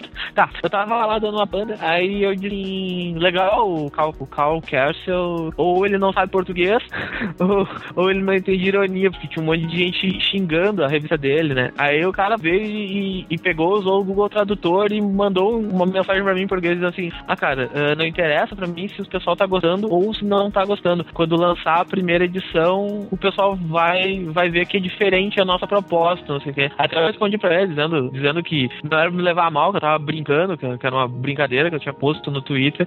E ele, ele disse que tava legal, tá tudo certo. E eu gosto da proposta, das propostas novas do- dentro do, do, do universo do Batman, porque eu acho que a DC ela não quer muito fugir disso, porque a DC só joga no certo ultimamente, como a gente já tinha dito uma vez. E pelo menos é alguma coisa diferente cara ver, mesmo sendo ligado a Gotham e eles deixando mais gente dentro do, do universo do Batman, eu acho que vale a pena quando a tenta, toda tentativa é válida de trazer algo diferente para as histórias. É, eu, eu acho que assim, é, apesar de ser no universo do Batman e tal, parece que a proposta dele é, é bem diferente, né? Então, não sei, acho que pode sair coisa boa daí, sim. É, me pareceu a mesma coisa também, pelo que eu vi. Ah, dessa aí, a única que eu não, não tenho muita expectativa é a Arkham Manor. Eu não entendi muito bem pra- do que, que ela É, é, a Arkham Manor é a que tem mais, que é a mais estranha delas todas, assim, É. do, A outra eu achei, eu achei bem legal, tanto a arte quanto a ideia da escola lá, uma parada que é mais, mais juventude, sei O lá. pessoal tá, tá dizendo que tá bem parecido com Morning Glory do É, é isso que eu ia falar, né? Deve, deve ser muito inspirado em Morning Glories. É, que tem aquela pegada de fantasmas, porque eles falam, ah, fantasma dentro da escola e papapá. É, ah, bom, Morning Glories é muito bom, né? Se for no mesmo nível. É, e outra coisa, é, um adendo, é, o editor novo, o editor-chefe novo da, da linha do Batman, é um cara que, que era editor da Vertigo. Então ele tá trazendo alguma dessas pegadas, algumas coisas das, com essa pegada mais Vertigo Faz pro universo sentido. do Batman. Por isso É, que, ele- colocar- que essas eles começaram a aparecer. Tanto que são artistas que tu não vê normalmente em revistas de linha, Aham. de heróis, É. assim, né? É, colocar, o parar pra olhar ali. espectro, colocar o espectro numa revista já é uma prova que o cara quer puxar pra esse lado, né? Do mais vértigo da linha. É, até o desenhista, o desenhista é bem conceituado, né? Do. do da HQ do, do Gotham by Midnight, né? Agora, uma coisa que eu achei interessante que ele falou foi o seguinte: é, a, a HQ não vai ser uma HQ do Spectre, ela vai ser uma HQ do. Como é que é o nome do alter ego dele? Jim Corrigan. Isso, de Corrigan. E ó, o foco é ele. E aí quando ele vai fazer de tudo pro Espectro não poder resolver o caso, né? Pra ele conseguir resolver o caso sem envolver o Espectro. Mas quando ele não conseguir, vai ser o Gil da Vingança que vai assumir o, papel da justiça. Achei isso bem maneiro. Que dá uma. Talvez, se for, bem. O que tá prometendo, vai dar uma, uma dinâmica diferente, bem legal pro, pra série. Cara, e o Ray, o Ray Fox parece que tá dominando os títulos de misticismo da DC. Ele e o, o Demateis, né? Então parece estar encaminhado. É, mas assim, eu, eu não, não tô gostando muito do, do trabalho dele no, no Constantine, cara. Então,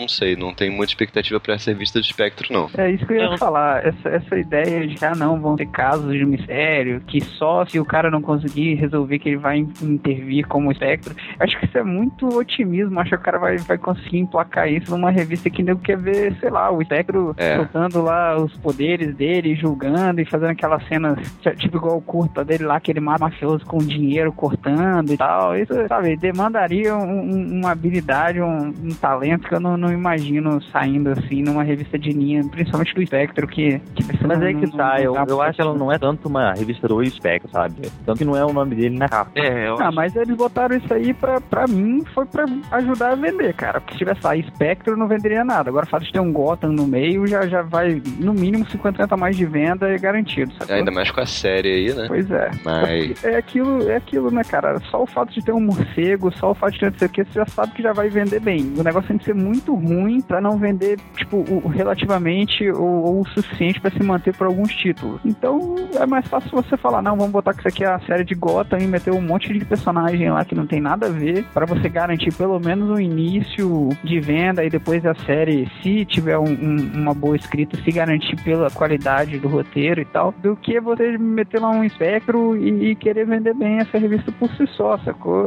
Infelizmente, a gente sabe que, igual eu tava falando aí, que a DC tá apostando só no que é certo e, e Batman que é certo pra ela, né? Tem, não tem outra. É, pois é. Kojima, quer adicionar algo? Não, só que desenhistas em geral não, não entendem é, sarcasmo no Twitter. Não, não, pera aí, você realmente chamou o Liefeld de desenhista? Sim, de certa forma ele desenha, né? É, isso Cara, é ele- ele-. A ele criança ganha- de 3 anos também é uma desenhista. Mas ele ganha dinheiro. É, esse ponto Querendo ou não, ele ganha mais dinheiro que nós todos desenhando. pois é, né? Pode negar.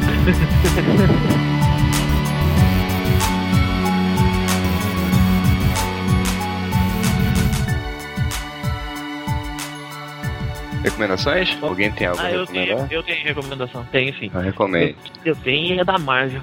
Manda. Marvel é safado. Cara, eu estava na. Eu entrei numa banca, assim, da minha cidade, Sapucaia do Sul. E aí eu dou de cara com Franklin Richard, filho de um gênio. Puta, eu vi isso, você leu? Cara, e eu adquiri e, cara, vale muito a pena. É muito legal, assim. É, são historinhas com tirinhas, assim. ah, só que, e é uma coisa para o público bem infantil, assim, para quem tem, gosta daquela pegada de Calvin Haroldo, viagens, assim. Então é o Franklin, ah, que é o filho da, do Senhor Fantástico e da Mulher Invisível, dando banda dentro de casa e fazendo bagunça com o robô que é babá dele também. Então, são, tipo, é um TP de 220 páginas, é capa dura, tá bem, o acabamento é bem bonito. O Kajima não gostou da, da capa. Não, a capa é uma bosta. né? Que isso, cara? Capa é legal. Não, E, mas, ó, cara, a história que tem dentro valeu muito a pena. Ele é, ele é escrito, ele é escrito pelo, pelo, pelo, pelo, pelo, pelo, pelo Chris Eliopoulos e pelo Mark Samarak.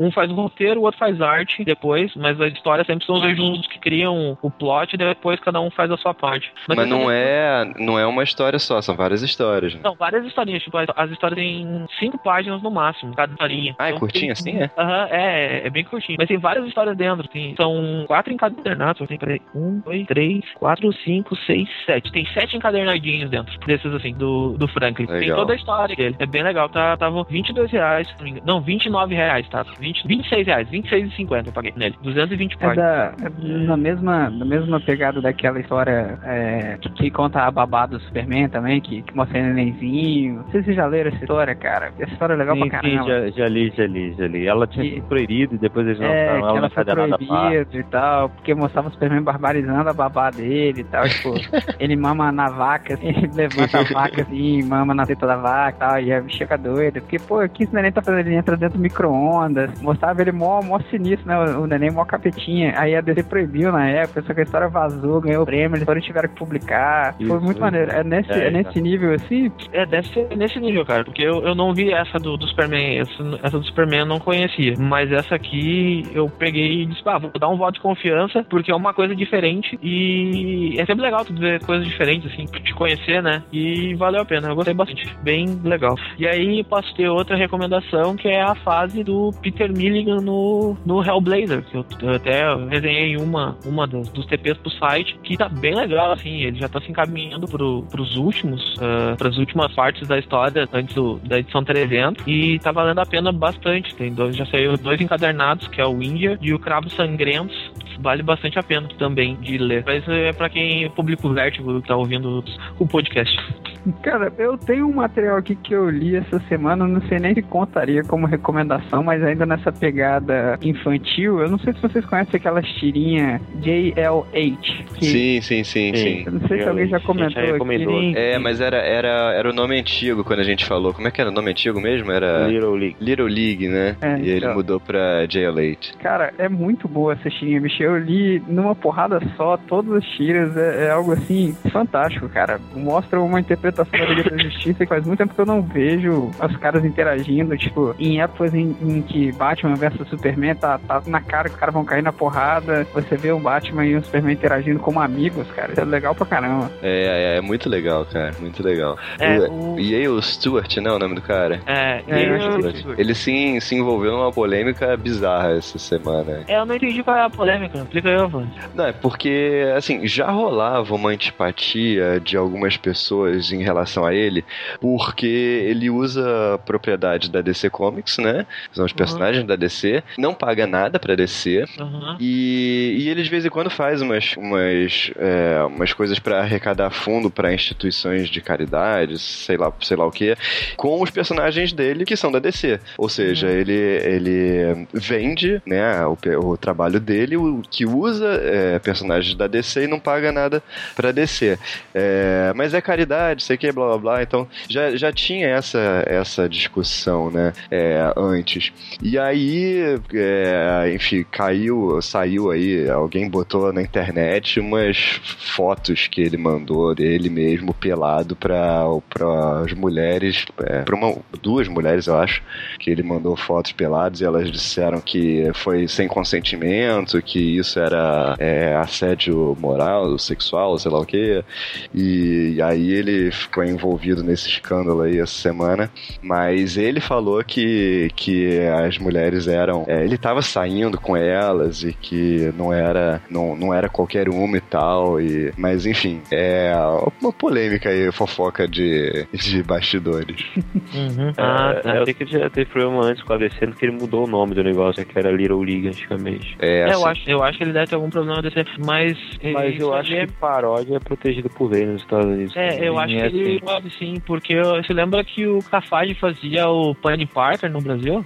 Sim, mas ele parou, né? Não, ele parou por causa que ele foi contratado pelo jornal Globo pra fazer algo parecido com o Penny Parker. Aí que ele criou o Valente pra fazer. Aí que ele Não, ele parou porque. Ele já falou isso, ele parou porque ele não, ele não teria como. Isso, também, como- não teria como vender. Como vender, como fazer nada em cima daquilo, porque não é a dele, né? Uhum. É, aí ele criou o Valente. É, Já saiu o Valente novo agora na Bienal, na, na Bienal do Livro, saiu o quarto, quarto TPzinho do Valente.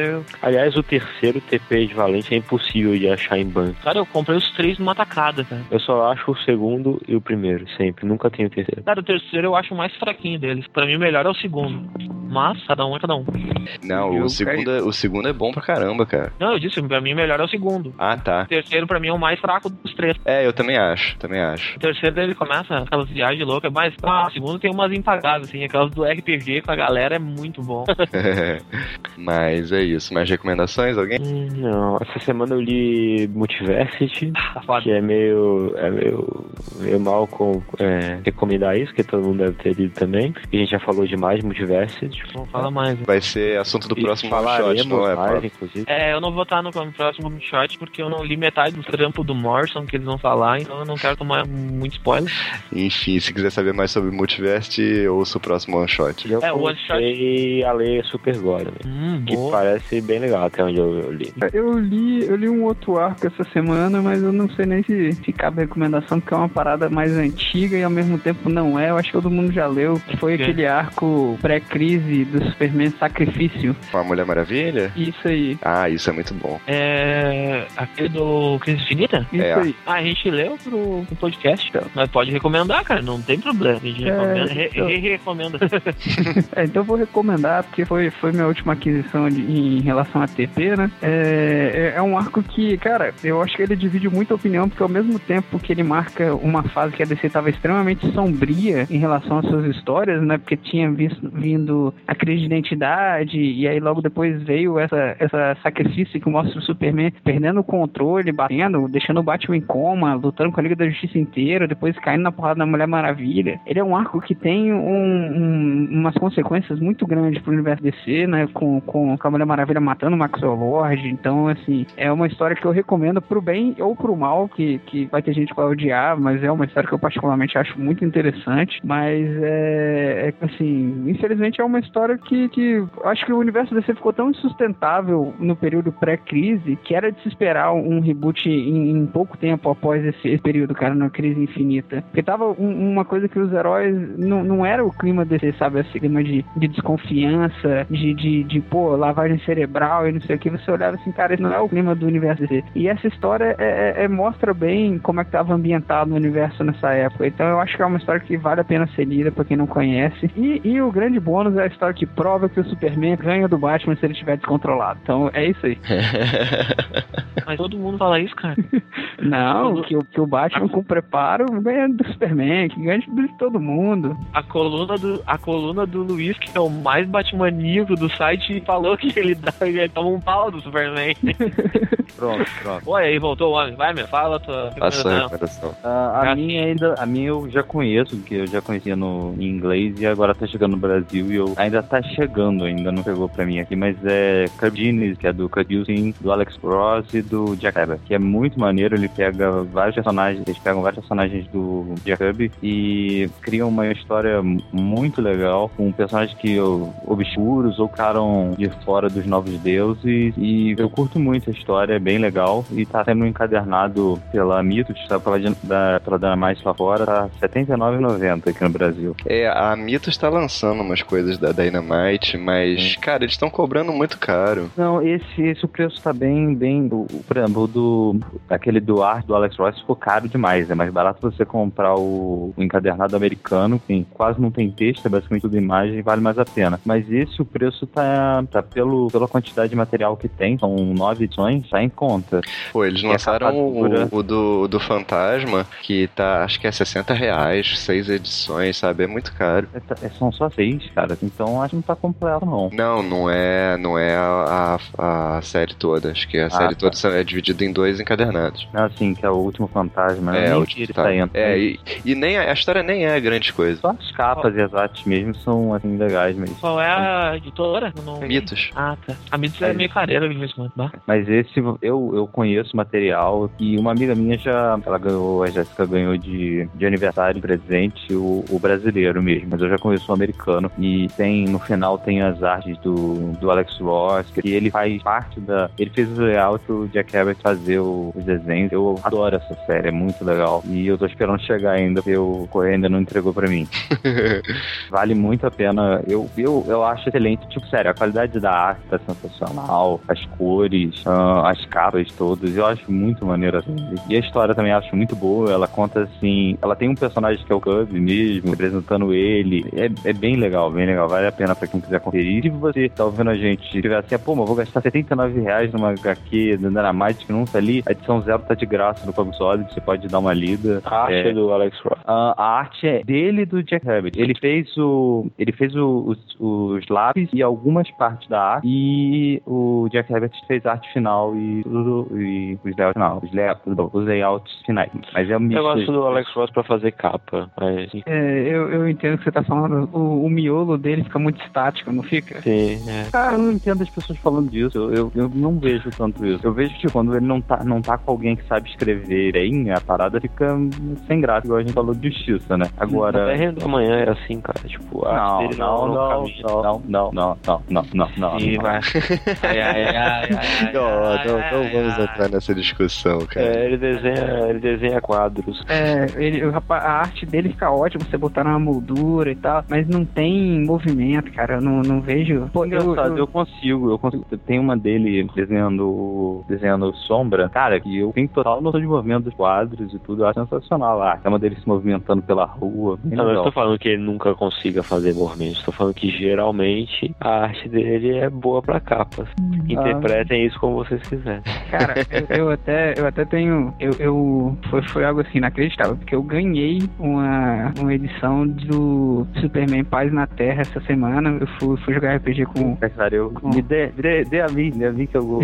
Não, eu fui jogar RPG com um grupo de, de, de amigos, né? E, e a gente foi na casa de um cara que eu, que eu mal conhecia, né? E aí a gente começou a falar no negócio de, de quadrinhos, Superman, Superman. Aí ele, pô, ele jogou, eu vi que você gosta do personagem, né? Ele, pô, eu gosto pra caramba. Ele, ah, e você tem aquela edição do Alex Ross, Superman Paz na Terra? Eu falei, pô, não tenho, cara, não tenho porque eu acho muito caro. Aí ele, você já pegou na mão a revista? Eu, não, nunca peguei, só li, cara. Aí ele, ah, então peraí. Aí ele pegou, eu fiquei lá olhando, cara, pô, namorando a revista, eu, na hora de devolver, ele, não, fica pra você. Eu falei, você tá doido, cara? Isso aqui é caro pra caramba. Ele, não, pode ficar, minhas filhas não vão ler e eu sei que você vai dar valor pra parada. Eu, pô, bicho, obrigado, cara. E- Muito e, Cara, eu peguei o encadernado que vem todos ele, sabe? Que vem todas essas edições do Bruce Timm com o Alex sabe? É algo inacreditável, sabe? É lindo. Mas pra mim, a melhor de todas as histórias é Guerra ao Crime, Batman Guerra ao Crime. É insuperável o nível de texto que o Bruce Timm tá fazendo aquela história. Eu choro toda vez que eu leio a parte Cara. do menininho e o Batman, porque é sensacional. Cara, eu já acho, eu já acho a do Batman a mais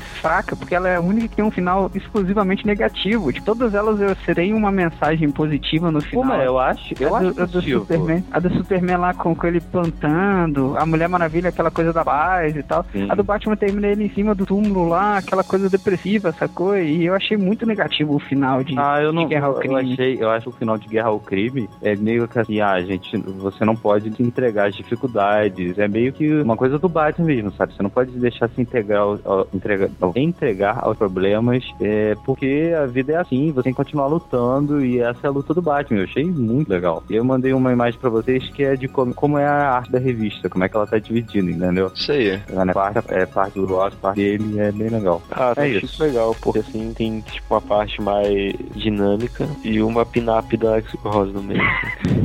absurdo, cara, que absurdo. Não, eu entendo quem não gosta, eu só não, não quer dizer, eu aceito quem não gosta, mas apenas não consigo entender. Tá, eu não participo do Comic Pod inteiro e venho aqui só pra dar uma recomendação pra vocês. Olha só como vocês são importantes pra mim.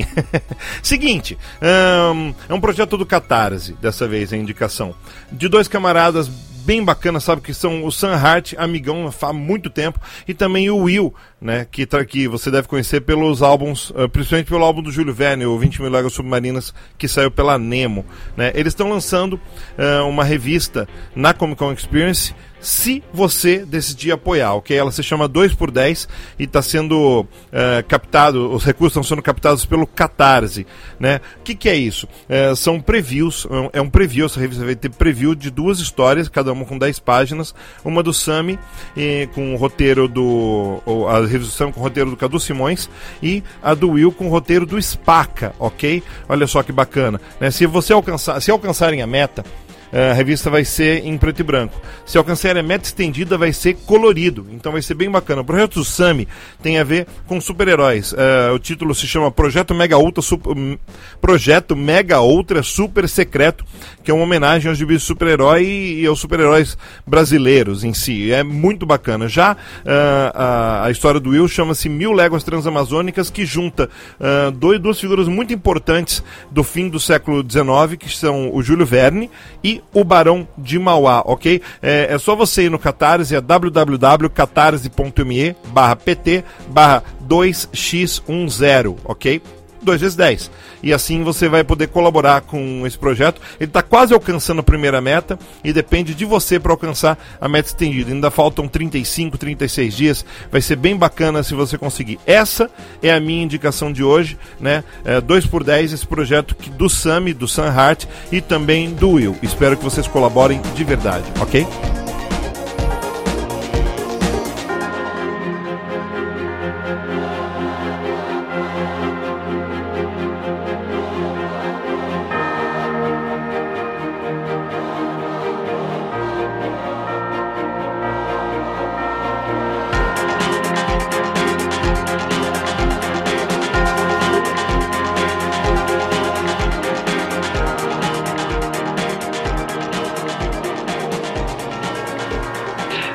Comentários de Comic Pod 126, Dark Edge Terra 2. Ó, vou ler aqui o comentário do Daniel Emílio, que ele disse: Olha, gostei muito do Esquadrão Suicida do Adam Glass. Aliás, vi muita gente mais falando bem do que mal. O gibi tinha um ritmo bem maluco e frenético. A série atual do Sean Ryan, inclusive, começou nessa mesma pegada. Terra 2 começou bem, tinha bastante potencial, mas acho que quando Robinson saiu resolveram enfiar Batman e Superman na história, o gibi se perdeu. A Ametista com o quadro foi bem subestimada, gibi bem legal, que não merecia ser cancelado. Pois é, Terra 2 a gente falou só até a fase do, do, do Robinson, né? O Tom Taylor a gente não, não falou. Não, mas eu gosto do Tom Taylor. mas eu gosto do Tom Taylor. Mesmo com um quebra-pau pegando todas as edições. É, e a gente só falou mal da, da, da top revista que, que ele falou bem, né? Qual? Pois é, do Esquadrão Ah, Suicida. Esquadrão Ah. Suicida. Ele- Cara, Esquadrão Suicida, os caras falam. Eu não me, acho que o Brunão falou do, que o Adam Glass ele, ele força muito a mão. E isso que é, o- que é o problema dele. Mas, vamos saber. Eu não li a do Sean Ryan ainda e nem a do Adam Glass, então não posso dar op- opinião. opinião. Ah, o Samuel Afonso me deu um. ah, me corrigiu aqui. Eu tinha viajado e falei que foi o Peter Milligan que tinha criado o conceito do vermelho, mas não foi. Foi o Jamie Delano no primeiro, na primeira edição do, do Homem Animal pra Vertigo. Eu que inverti as bolas e então tá certinho agora. Obrigado, Samuel Afonso, por ter me lembrado disso, porque eu lembra, eu não lembra, eu, eu lembrava que era um escritor inglês, mas não lembrava qual. Mas beleza, na hora ali me veio na cabeça Peter Milligan, vou eu lá saber por quê. Eu olhei aqui do Vitor Hugo, só entrei aqui pra dizer que Senhor dos Anéis é chato pra caralho. Certo. Ai, ai, ai, cara, dá-lhe um pau em alguém hoje, cara.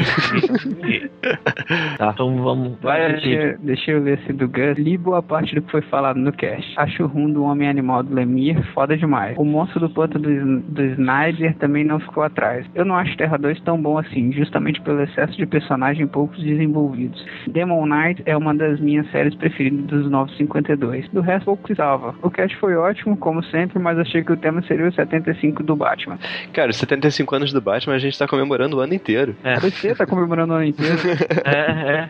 Ó, e ainda vai sair mais, hein, sobre Batman. Ah, Aguardem, tem mais, aguardem. tem mais, tem mais cinco. Cinco. Até o final do ano. Tem cinco podcasts cara no final do ano. E vai ser cansam, não, velho. Batman. Do Batman. Vai sair mais três revistas aí, tem três semanais do Batman. Que isso, cara. Cara, uma coisa É, que foi cara. legal que, que eu descobri lá, eu tava lendo aqui o do Clayton Jr., do, do Clayton Jr. Cara, excelente tema, ah, mas ainda continua à espera do podcast da queda do morcego.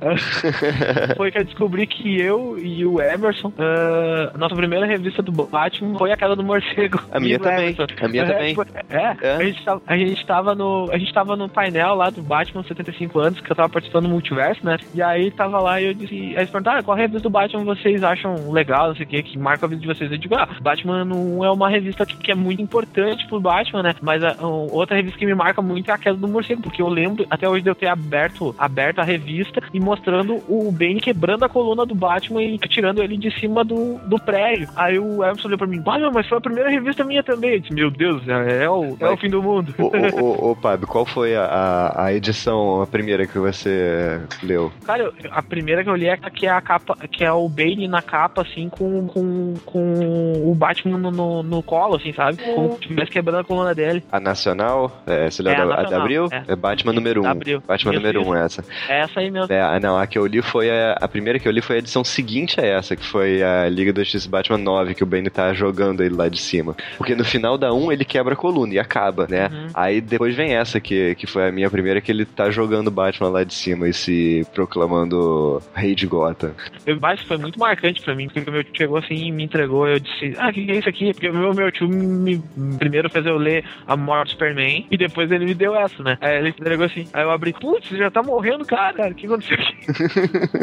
Bagunça é essa? Ah, a minha primeira do Batman foi logo depois da queda do morcego, eu acho. Era uma época que o, que o Dick tava com o Batman. Ah, é, foi. Foi depois da É queda. uma. Eu acho que é. Eu lembro que a capa tem, tipo, duas caras atirando assim e tá o Batman pulando. É, não tô lembrado não, mas, mas eu foi, acho que, foi eu, acho que era uma numeração nova da Abril, assim, tinha começado uma numeração. Batman é Vigilante de Gotham, provavelmente, né? Ou então Batman, de- depois de Zero Hora. Não, mas não foi depois de Zero Hora, foi antes. Eu sei que o Bruce tava fora porque ele tava machucado Ah. e era o Dick que tava como o Batman. Aí na quarta edição o Bruce volta. Então, essa série é a Filho Pródigo, o nome, o nome da série, né? E Como é que saiu no Brasil, eu não sei. É, mas no Brasil saiu no meio dessas revistas aí, o Batman, a Liga da Justiça Batman, Batman Vigilante de Gotham, um negócio desse. Ah, saiu como Batman número 1 também. Batman número 1, o filho pródigo. Ah, então foi depois de Zero Hora? Estranho. É de 96. É que, eu- que eu, eu tinha pra mim que o Dick tinha sido Batman antes de Zero Hora, mas posso estar me confundindo também. Ou você pode estar considerando que abriu respeitou a cronologia e lançou tudo certinho também. Verdade.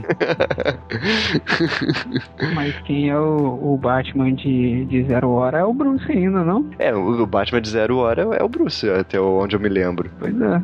E Eu tiro, eu tiro porque eu li, eu, eu li Zero Hora recentemente, cara, que eu comprei, mas, mas, cara, o Batman tem uma participação tão pífia em, em Zero Hora que nem dá pra dizer muito, não. Da outra comentário do Marcelo Pinguim, que voltou falando sobre. Não, não voltou. Ele falou: a linha Ed basicamente significa que a DC não sabe onde enfiar a Wildstorm. O Stormwatch barra Authority originais não tem lugar na continuidade da.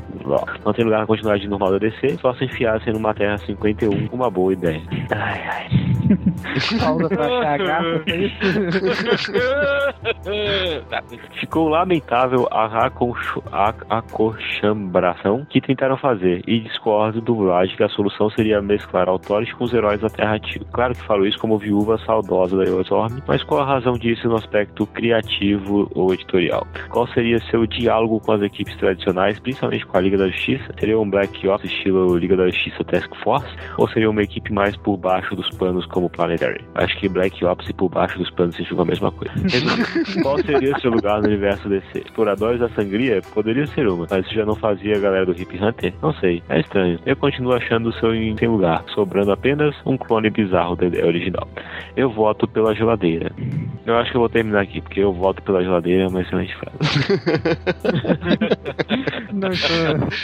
É, é, o Marcelo Pinguim voltou a ser uma pessoa feliz, mas do que eu, do que eu tava falando é que é, eles tentaram lança- relançar o Stormwatch como equipe separada de novo, né? E viram que não, não deu certo, né? Porque o pessoal não, não conhecia, a maioria das pessoas não conhecia o Stormwatch e não teve interesse em conhecer. O que eu falei foi pra, é, usar a mesma estratégia que foi usada depois da crise, porque depois da crise o a DC juntou o universo dela com as outras terras, então juntou a terra da Charlton, a terra do, do Capitão Marvel e tal, outras terras. E o que, que eles fizeram para tornar esses personagens mais conhecidos e mais populares? Botaram o Besouro Azul na Liga da Justiça, botaram o Capitão Marvel na Liga da Justiça, né? pegaram esses outros personagens menos conhecidos, no caso do Capitão Marvel não, não eram menos conhecidos, mas no do Besouro Azul sim, e botaram eles na liga para dar mais popularidade e integrar eles melhores ao universo DC. Foi isso que eu quis dizer, que eu acho que deveriam fazer a mesma coisa com a Wildstorm. Eu concordo. Eu acho que deviam ser um, um grupo Black Ops e digo mais, por baixo dos panos. E que deve ficar na geladeira.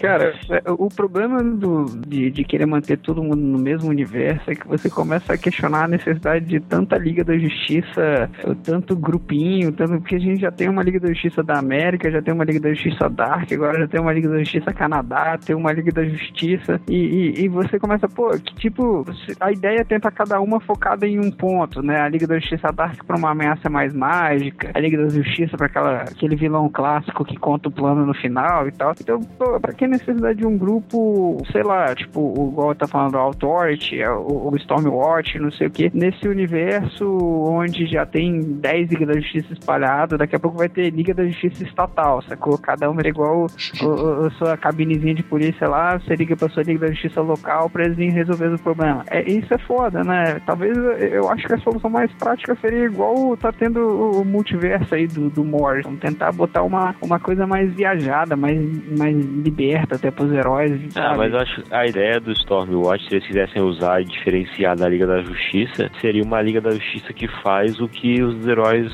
é, os heróis mais icônicos não têm coragem de fazer, né? Que no caso é uma Liga da Justiça mais, mais fria, assim, que mata e foda-se. Cara, eu não gosto dessa ideia de, de, de utilizar assim. Eu ainda acho que eles deviam ser desbravador, cara, do, do multiverso. Criar Hum. eles e botar pra desbravar o universo. O Hip Hunter não apareceu até agora, como ele falou, ah, não era o papel do Hip Hunter da galera deles. Claro, não tem Hip Hunter até agora. O Gladiador Dourado tá numa geladeira extrema, ninguém sabe o que vai fazer Mas com o Gladiador Dourado. vai, vai aparecer agora. Ele vai aparecer agora no não vende, pode. Não, ele vai aparecer, mas ninguém sabe o que vai acontecer, né, cara? Os caras têm. Future's End ele vai aparecer. Sim, eu sei disso. Ah, a revista espacial da DC não vende se não for Lanterna Verde. É, cara, é, meio É, difícil. infelizmente isso é a verdade. Legião foi cancelado. É, é meio difícil botar alguma coisa assim. Isso é é foda, né, cara? Eu também eu sou contra esse conceito de ah, é uma Liga da Justiça que faz o que os heróis no, tradicionais não fazem, porque se tivesse um bando de camarada matando vilão, eu, eu acho que a Liga da Justiça não deixaria esse cara sair por aí, sacou? Daria alguma treta. Seria mais ou menos aquela história do, do Superman contra a Elite, sacou? Exato. Não, mas a Elite é justamente uma autórica.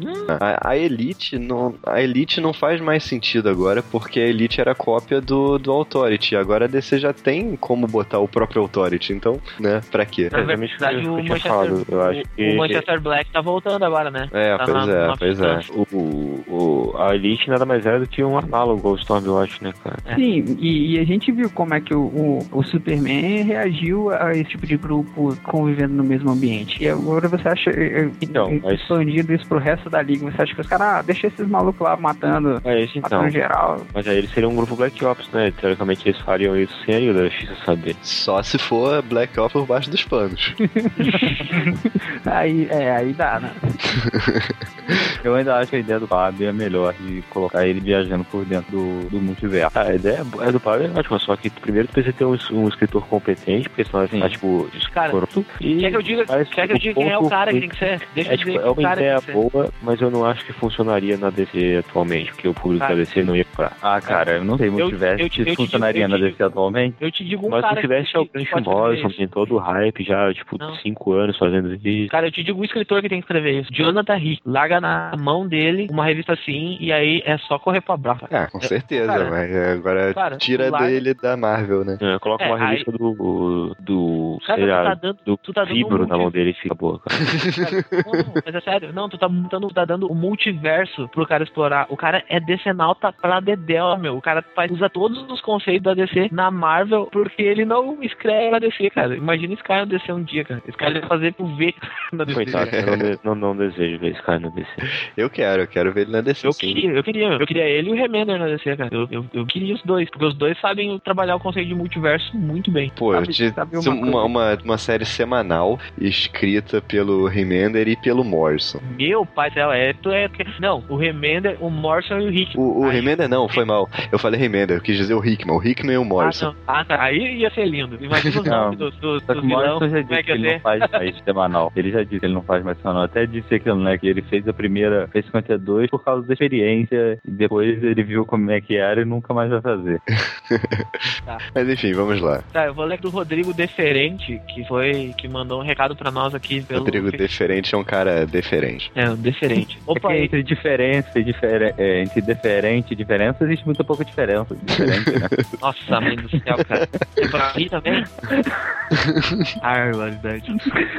Tá, opa, e aí galera Terra Zero, qual é a música tocada no Comic Pod ser 25 e meio, antes de começarem a falar do mapa do multiverso? Por acaso é a banda Watchtower? Teria como disponibilizar o playlist completo lá no site, o playlist do, do Comic Pod 125 e meio só consta The Redneck Manifesto Cut Your Heart Off From Your Head e The Redneck Manifesto Friendship. Ficaria grato, esse playlist matou a pau. É, esse é o playlist, são os dois álbuns que estão listados aí. Então, é, esse é o álbum.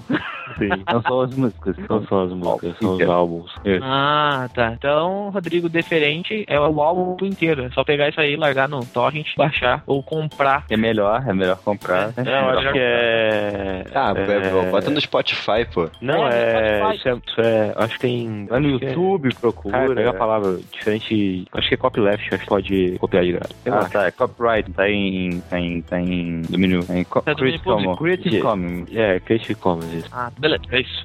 Ok. Vai, vai. Mete a do Abel aí agora. Do Do Abel. Abel. Pedro FG. Ah, alguém lê essa última aí do Rafael, depois eu leio a do Abel. Vai, É, tava ouvindo podcast antigo, cara. A gente não pode incentivar as pessoas a fazerem isso. Não, mas não, não. É, é bom pra te, pra te, por causa do, do final ali. Um abraço. Caraca, isso é muito velho. Deixa, deixa que eu ler então. Lê aí, lê aí.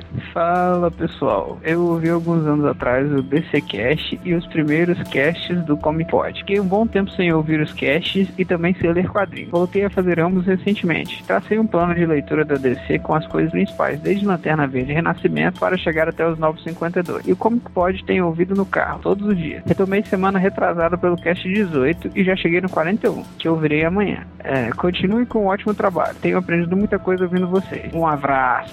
É, cara, se ele chegou do. Se ele ouviu do 18 ao 41, ele já passou pela fase crítica, né? Então a partir daí já a coisa já melhora. Cara, aí, É, agora a tu vai entrar parte- na parte ruim, daqui a pouco fica bom. Não, a parte mais ou menos, não é ruim. Ruim ele já passou a parte ruim. Agora, agora tu vai começar a ver a voz do Kajimi engrossando.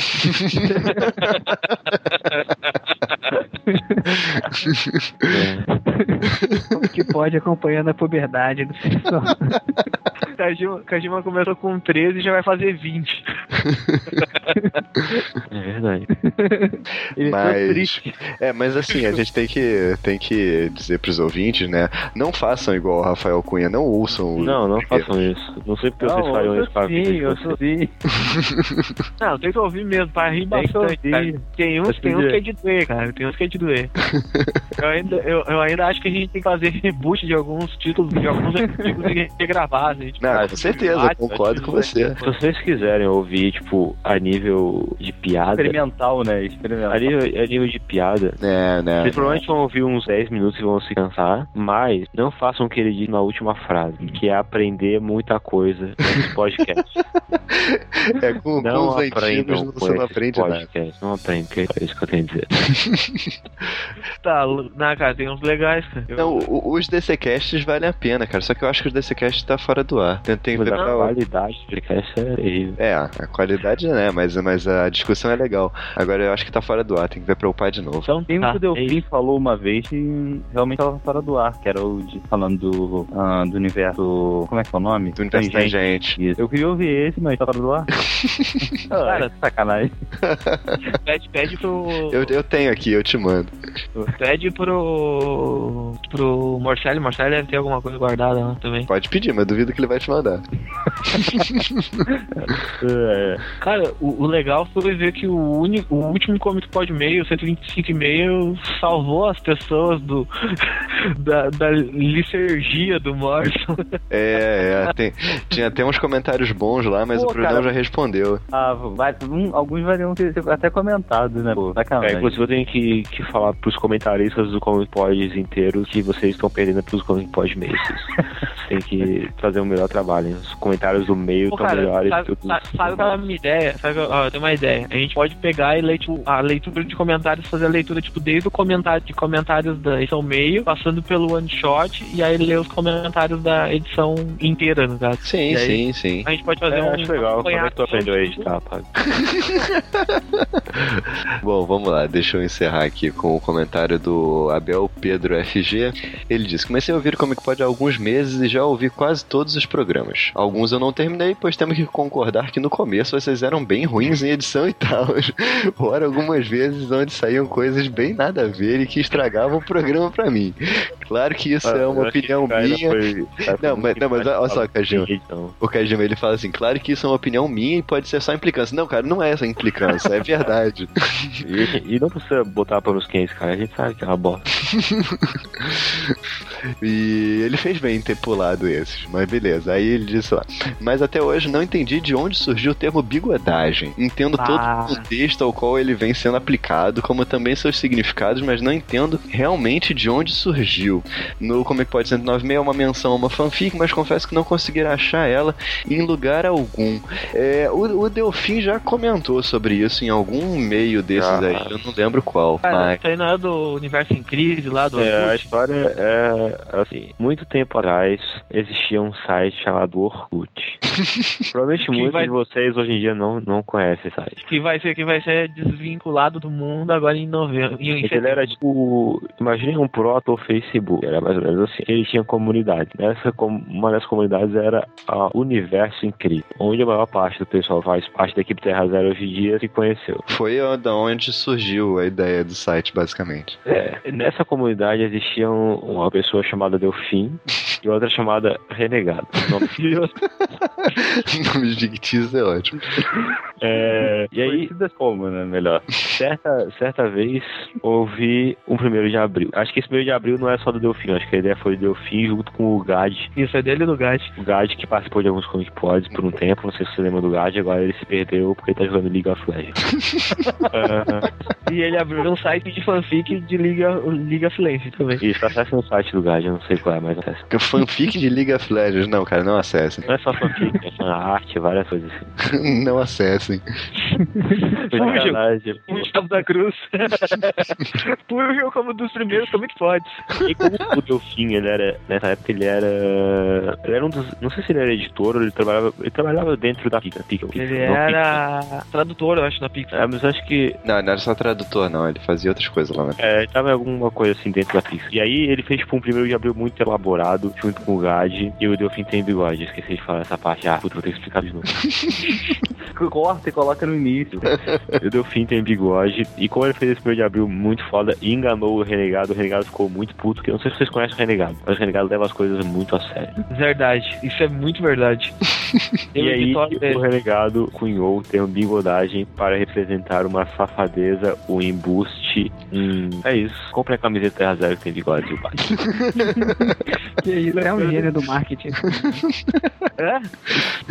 Um gênio O, do o marketing. fato é que dessa coisa idiota surgiu o termo bigodagem. E isso ficou enraizado aí. Primeiro no, no, no DCcast, no Universo em Crise, no Multiverso DC e agora no Terra Zero, no Comic Pod.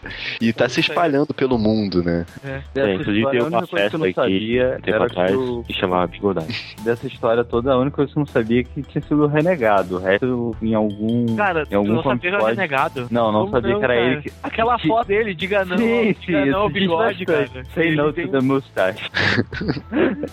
Tanto que eu queria fazer o banner dele assim e ele não quis. Bom, aí o Abel termina aqui dizendo: No mais, os programas andam muito bons e sinto que sempre falta algo quando Morcelli ou Delfim não aparecem. São basicamente o alívio cômico, não forçado do programa. um trabalho Sério, com- vai ficar muito. Não, cara, pior que o Marcelo não ficou puto, cara. Eu falei, "Ô, Marcelo, ô Marcelo, tu vai ficar puto com isso? Aí ele, ah, cara, nem nada a ver. Aí é só isso. Ou seja, nós somos os caras sérios e eles são alívio cômico. Então É. esse podcast não teve alívio cômico. Não teve, Não teve graça. É, eu, eu tava dizendo lá de que o, o Morcelli e o, e o Delfim são o Gladiador Dourado e o Besouro Azul do, do Comic Pod. é claro que o, o não gladiador. Capitão Ato. Não, o gladiador dourado é o Delfim e o besouro azul é o Marcelli. É. E aí a gente começou a extrapolar isso, né? Pra, pra quem, quem seriam os outros membros da Liga Internacional, né? Aí, aí eu disse que eu sou o Oberon por causa da minha altura. Onde rolou essa discussão, acho que eu perdi. Não, foi, Não, foi, foi eu e foi- o Pablo só. Foi Ah, em tá. off, foi em off no e-mail. Aí eu disse que eu sou o Ajax, porque tento botar ordem na- nessa zona toda, mas na real ninguém dá muita bola pra ele, né? Ah, já já que é importante, ele faz o link mental, é, que nem tu que tá roxando aí a conversa. Ó, o Felipe caiu aqui, o, falando que o Zé deu crédito. Não dá pra manter o link mental totalmente, é sempre. O, Deixa eu ver que ele os outros também. não, o Kajima é o Capitão Átomo. Ah, mal-humorado, né? É, Eu sou o Capitão Ato. O pior é que eu tenho que cortar meu cabelo, cara. Cabelo que nem o Capitão botou. Ai, Capitão Átomo. Justiça extrema. Quem mais que eu tinha falado, cara? Eu não me Também lembro. que eu tô achando aqui também. Deixa eu achar aqui. Eu primeiro sou Cara, capitão de alguma Tem que, coisa. fazer, tem que fazer uma montagem com isso. Não, cara, tem que fazer. Meu Deus do céu. Ah, eu achei, achei, achei. É no pod pesquisa? Te mandei? Não, é no. É no depoimento. Depoimento, gente. Tá muito. Ah, o, o Brunão é o Batman. Faz Ah, sentido. Justo, né? Faz muito sentido. O Jocélio é o, é o Guy Gardner. É o Jocélio Guy Gardner. Por quê? É, Porque é meio fanfarrão assim. é tá. Ah, é aceitável. O, o, o Luiz Alberto é o Ralph, é o Ralph Dibny. Ralph Dibny, o, o O elástico. Tudo certinho. o Diego é o Capitão Marvel. Obviamente. Fraldinha, né? O Gad é o Xavier Supremo. Ah, esse, esse é muito perfeito, cara. O Guardian Soviético Supremo. Igualzinho. E o Lib, e o Lib é o Ser Milagre. Eu Acho que esse é porque não tinha mais ninguém, né? É, foi o último que sobrou. Cara, cara, tem que fazer uma montagem disso aí com as fotos no lugar. Me manda foto de cada um que eu faço. Essa é, da capa, essa é da capa da Liga 1, não é? Todos eles são a capa da Liga 1? Não, nem todos. Nem O, todos. O Beron não tá. É, Eu sou é, tem, tem gente que vai entrando depois. Não, tem, mas acho tem que a barda que também. falou Não, a barda É, não- não... tem barda, cara. Não- é, é um império de homens, né? Não, mas tem a barda na capa da Ilha X, não tem? Tem, tem ela. E a caralho negro também, se não me engano. Ah, mas eu dá pra pagar, vocês me dão. ah, cara, eu, eu- eu- é o que eu faço, né? O que eu gosto de fazer tá fazendo sexta-feira. Isso aí, vocês podem ficar por aqui. A gente vai ver o final do debate eleitoral. Até semana que vem tem one shot. Semana que vem, não. Até a quinzena Sim. que vem. pra você, ouvinte do Comic Pod, até quinzena que vem. Pra você, ouvinte do Shot, até semana que vem. Não, um não. abraço. O one shot é como que pode também agora, apesar de não ter me pagado nada por isso. Eles falaram pra mim, ó, Diego, bota, bota o logo do Comic Pod. Eu falei, tá bom, bota, bota o logo do Comic Pod também. É, tá só no processo mesmo pra esse pessoal aprender. Tá louco, cara. Tá louco. Já tá querendo processar os caras dentro do site. Então é isso, fiquem por aqui, fiquem por aqui com a gente, fica por aqui. É... E semana que vem tem bastante multiversos pra vocês. Abraço. Valeu. E Batman também, em breve.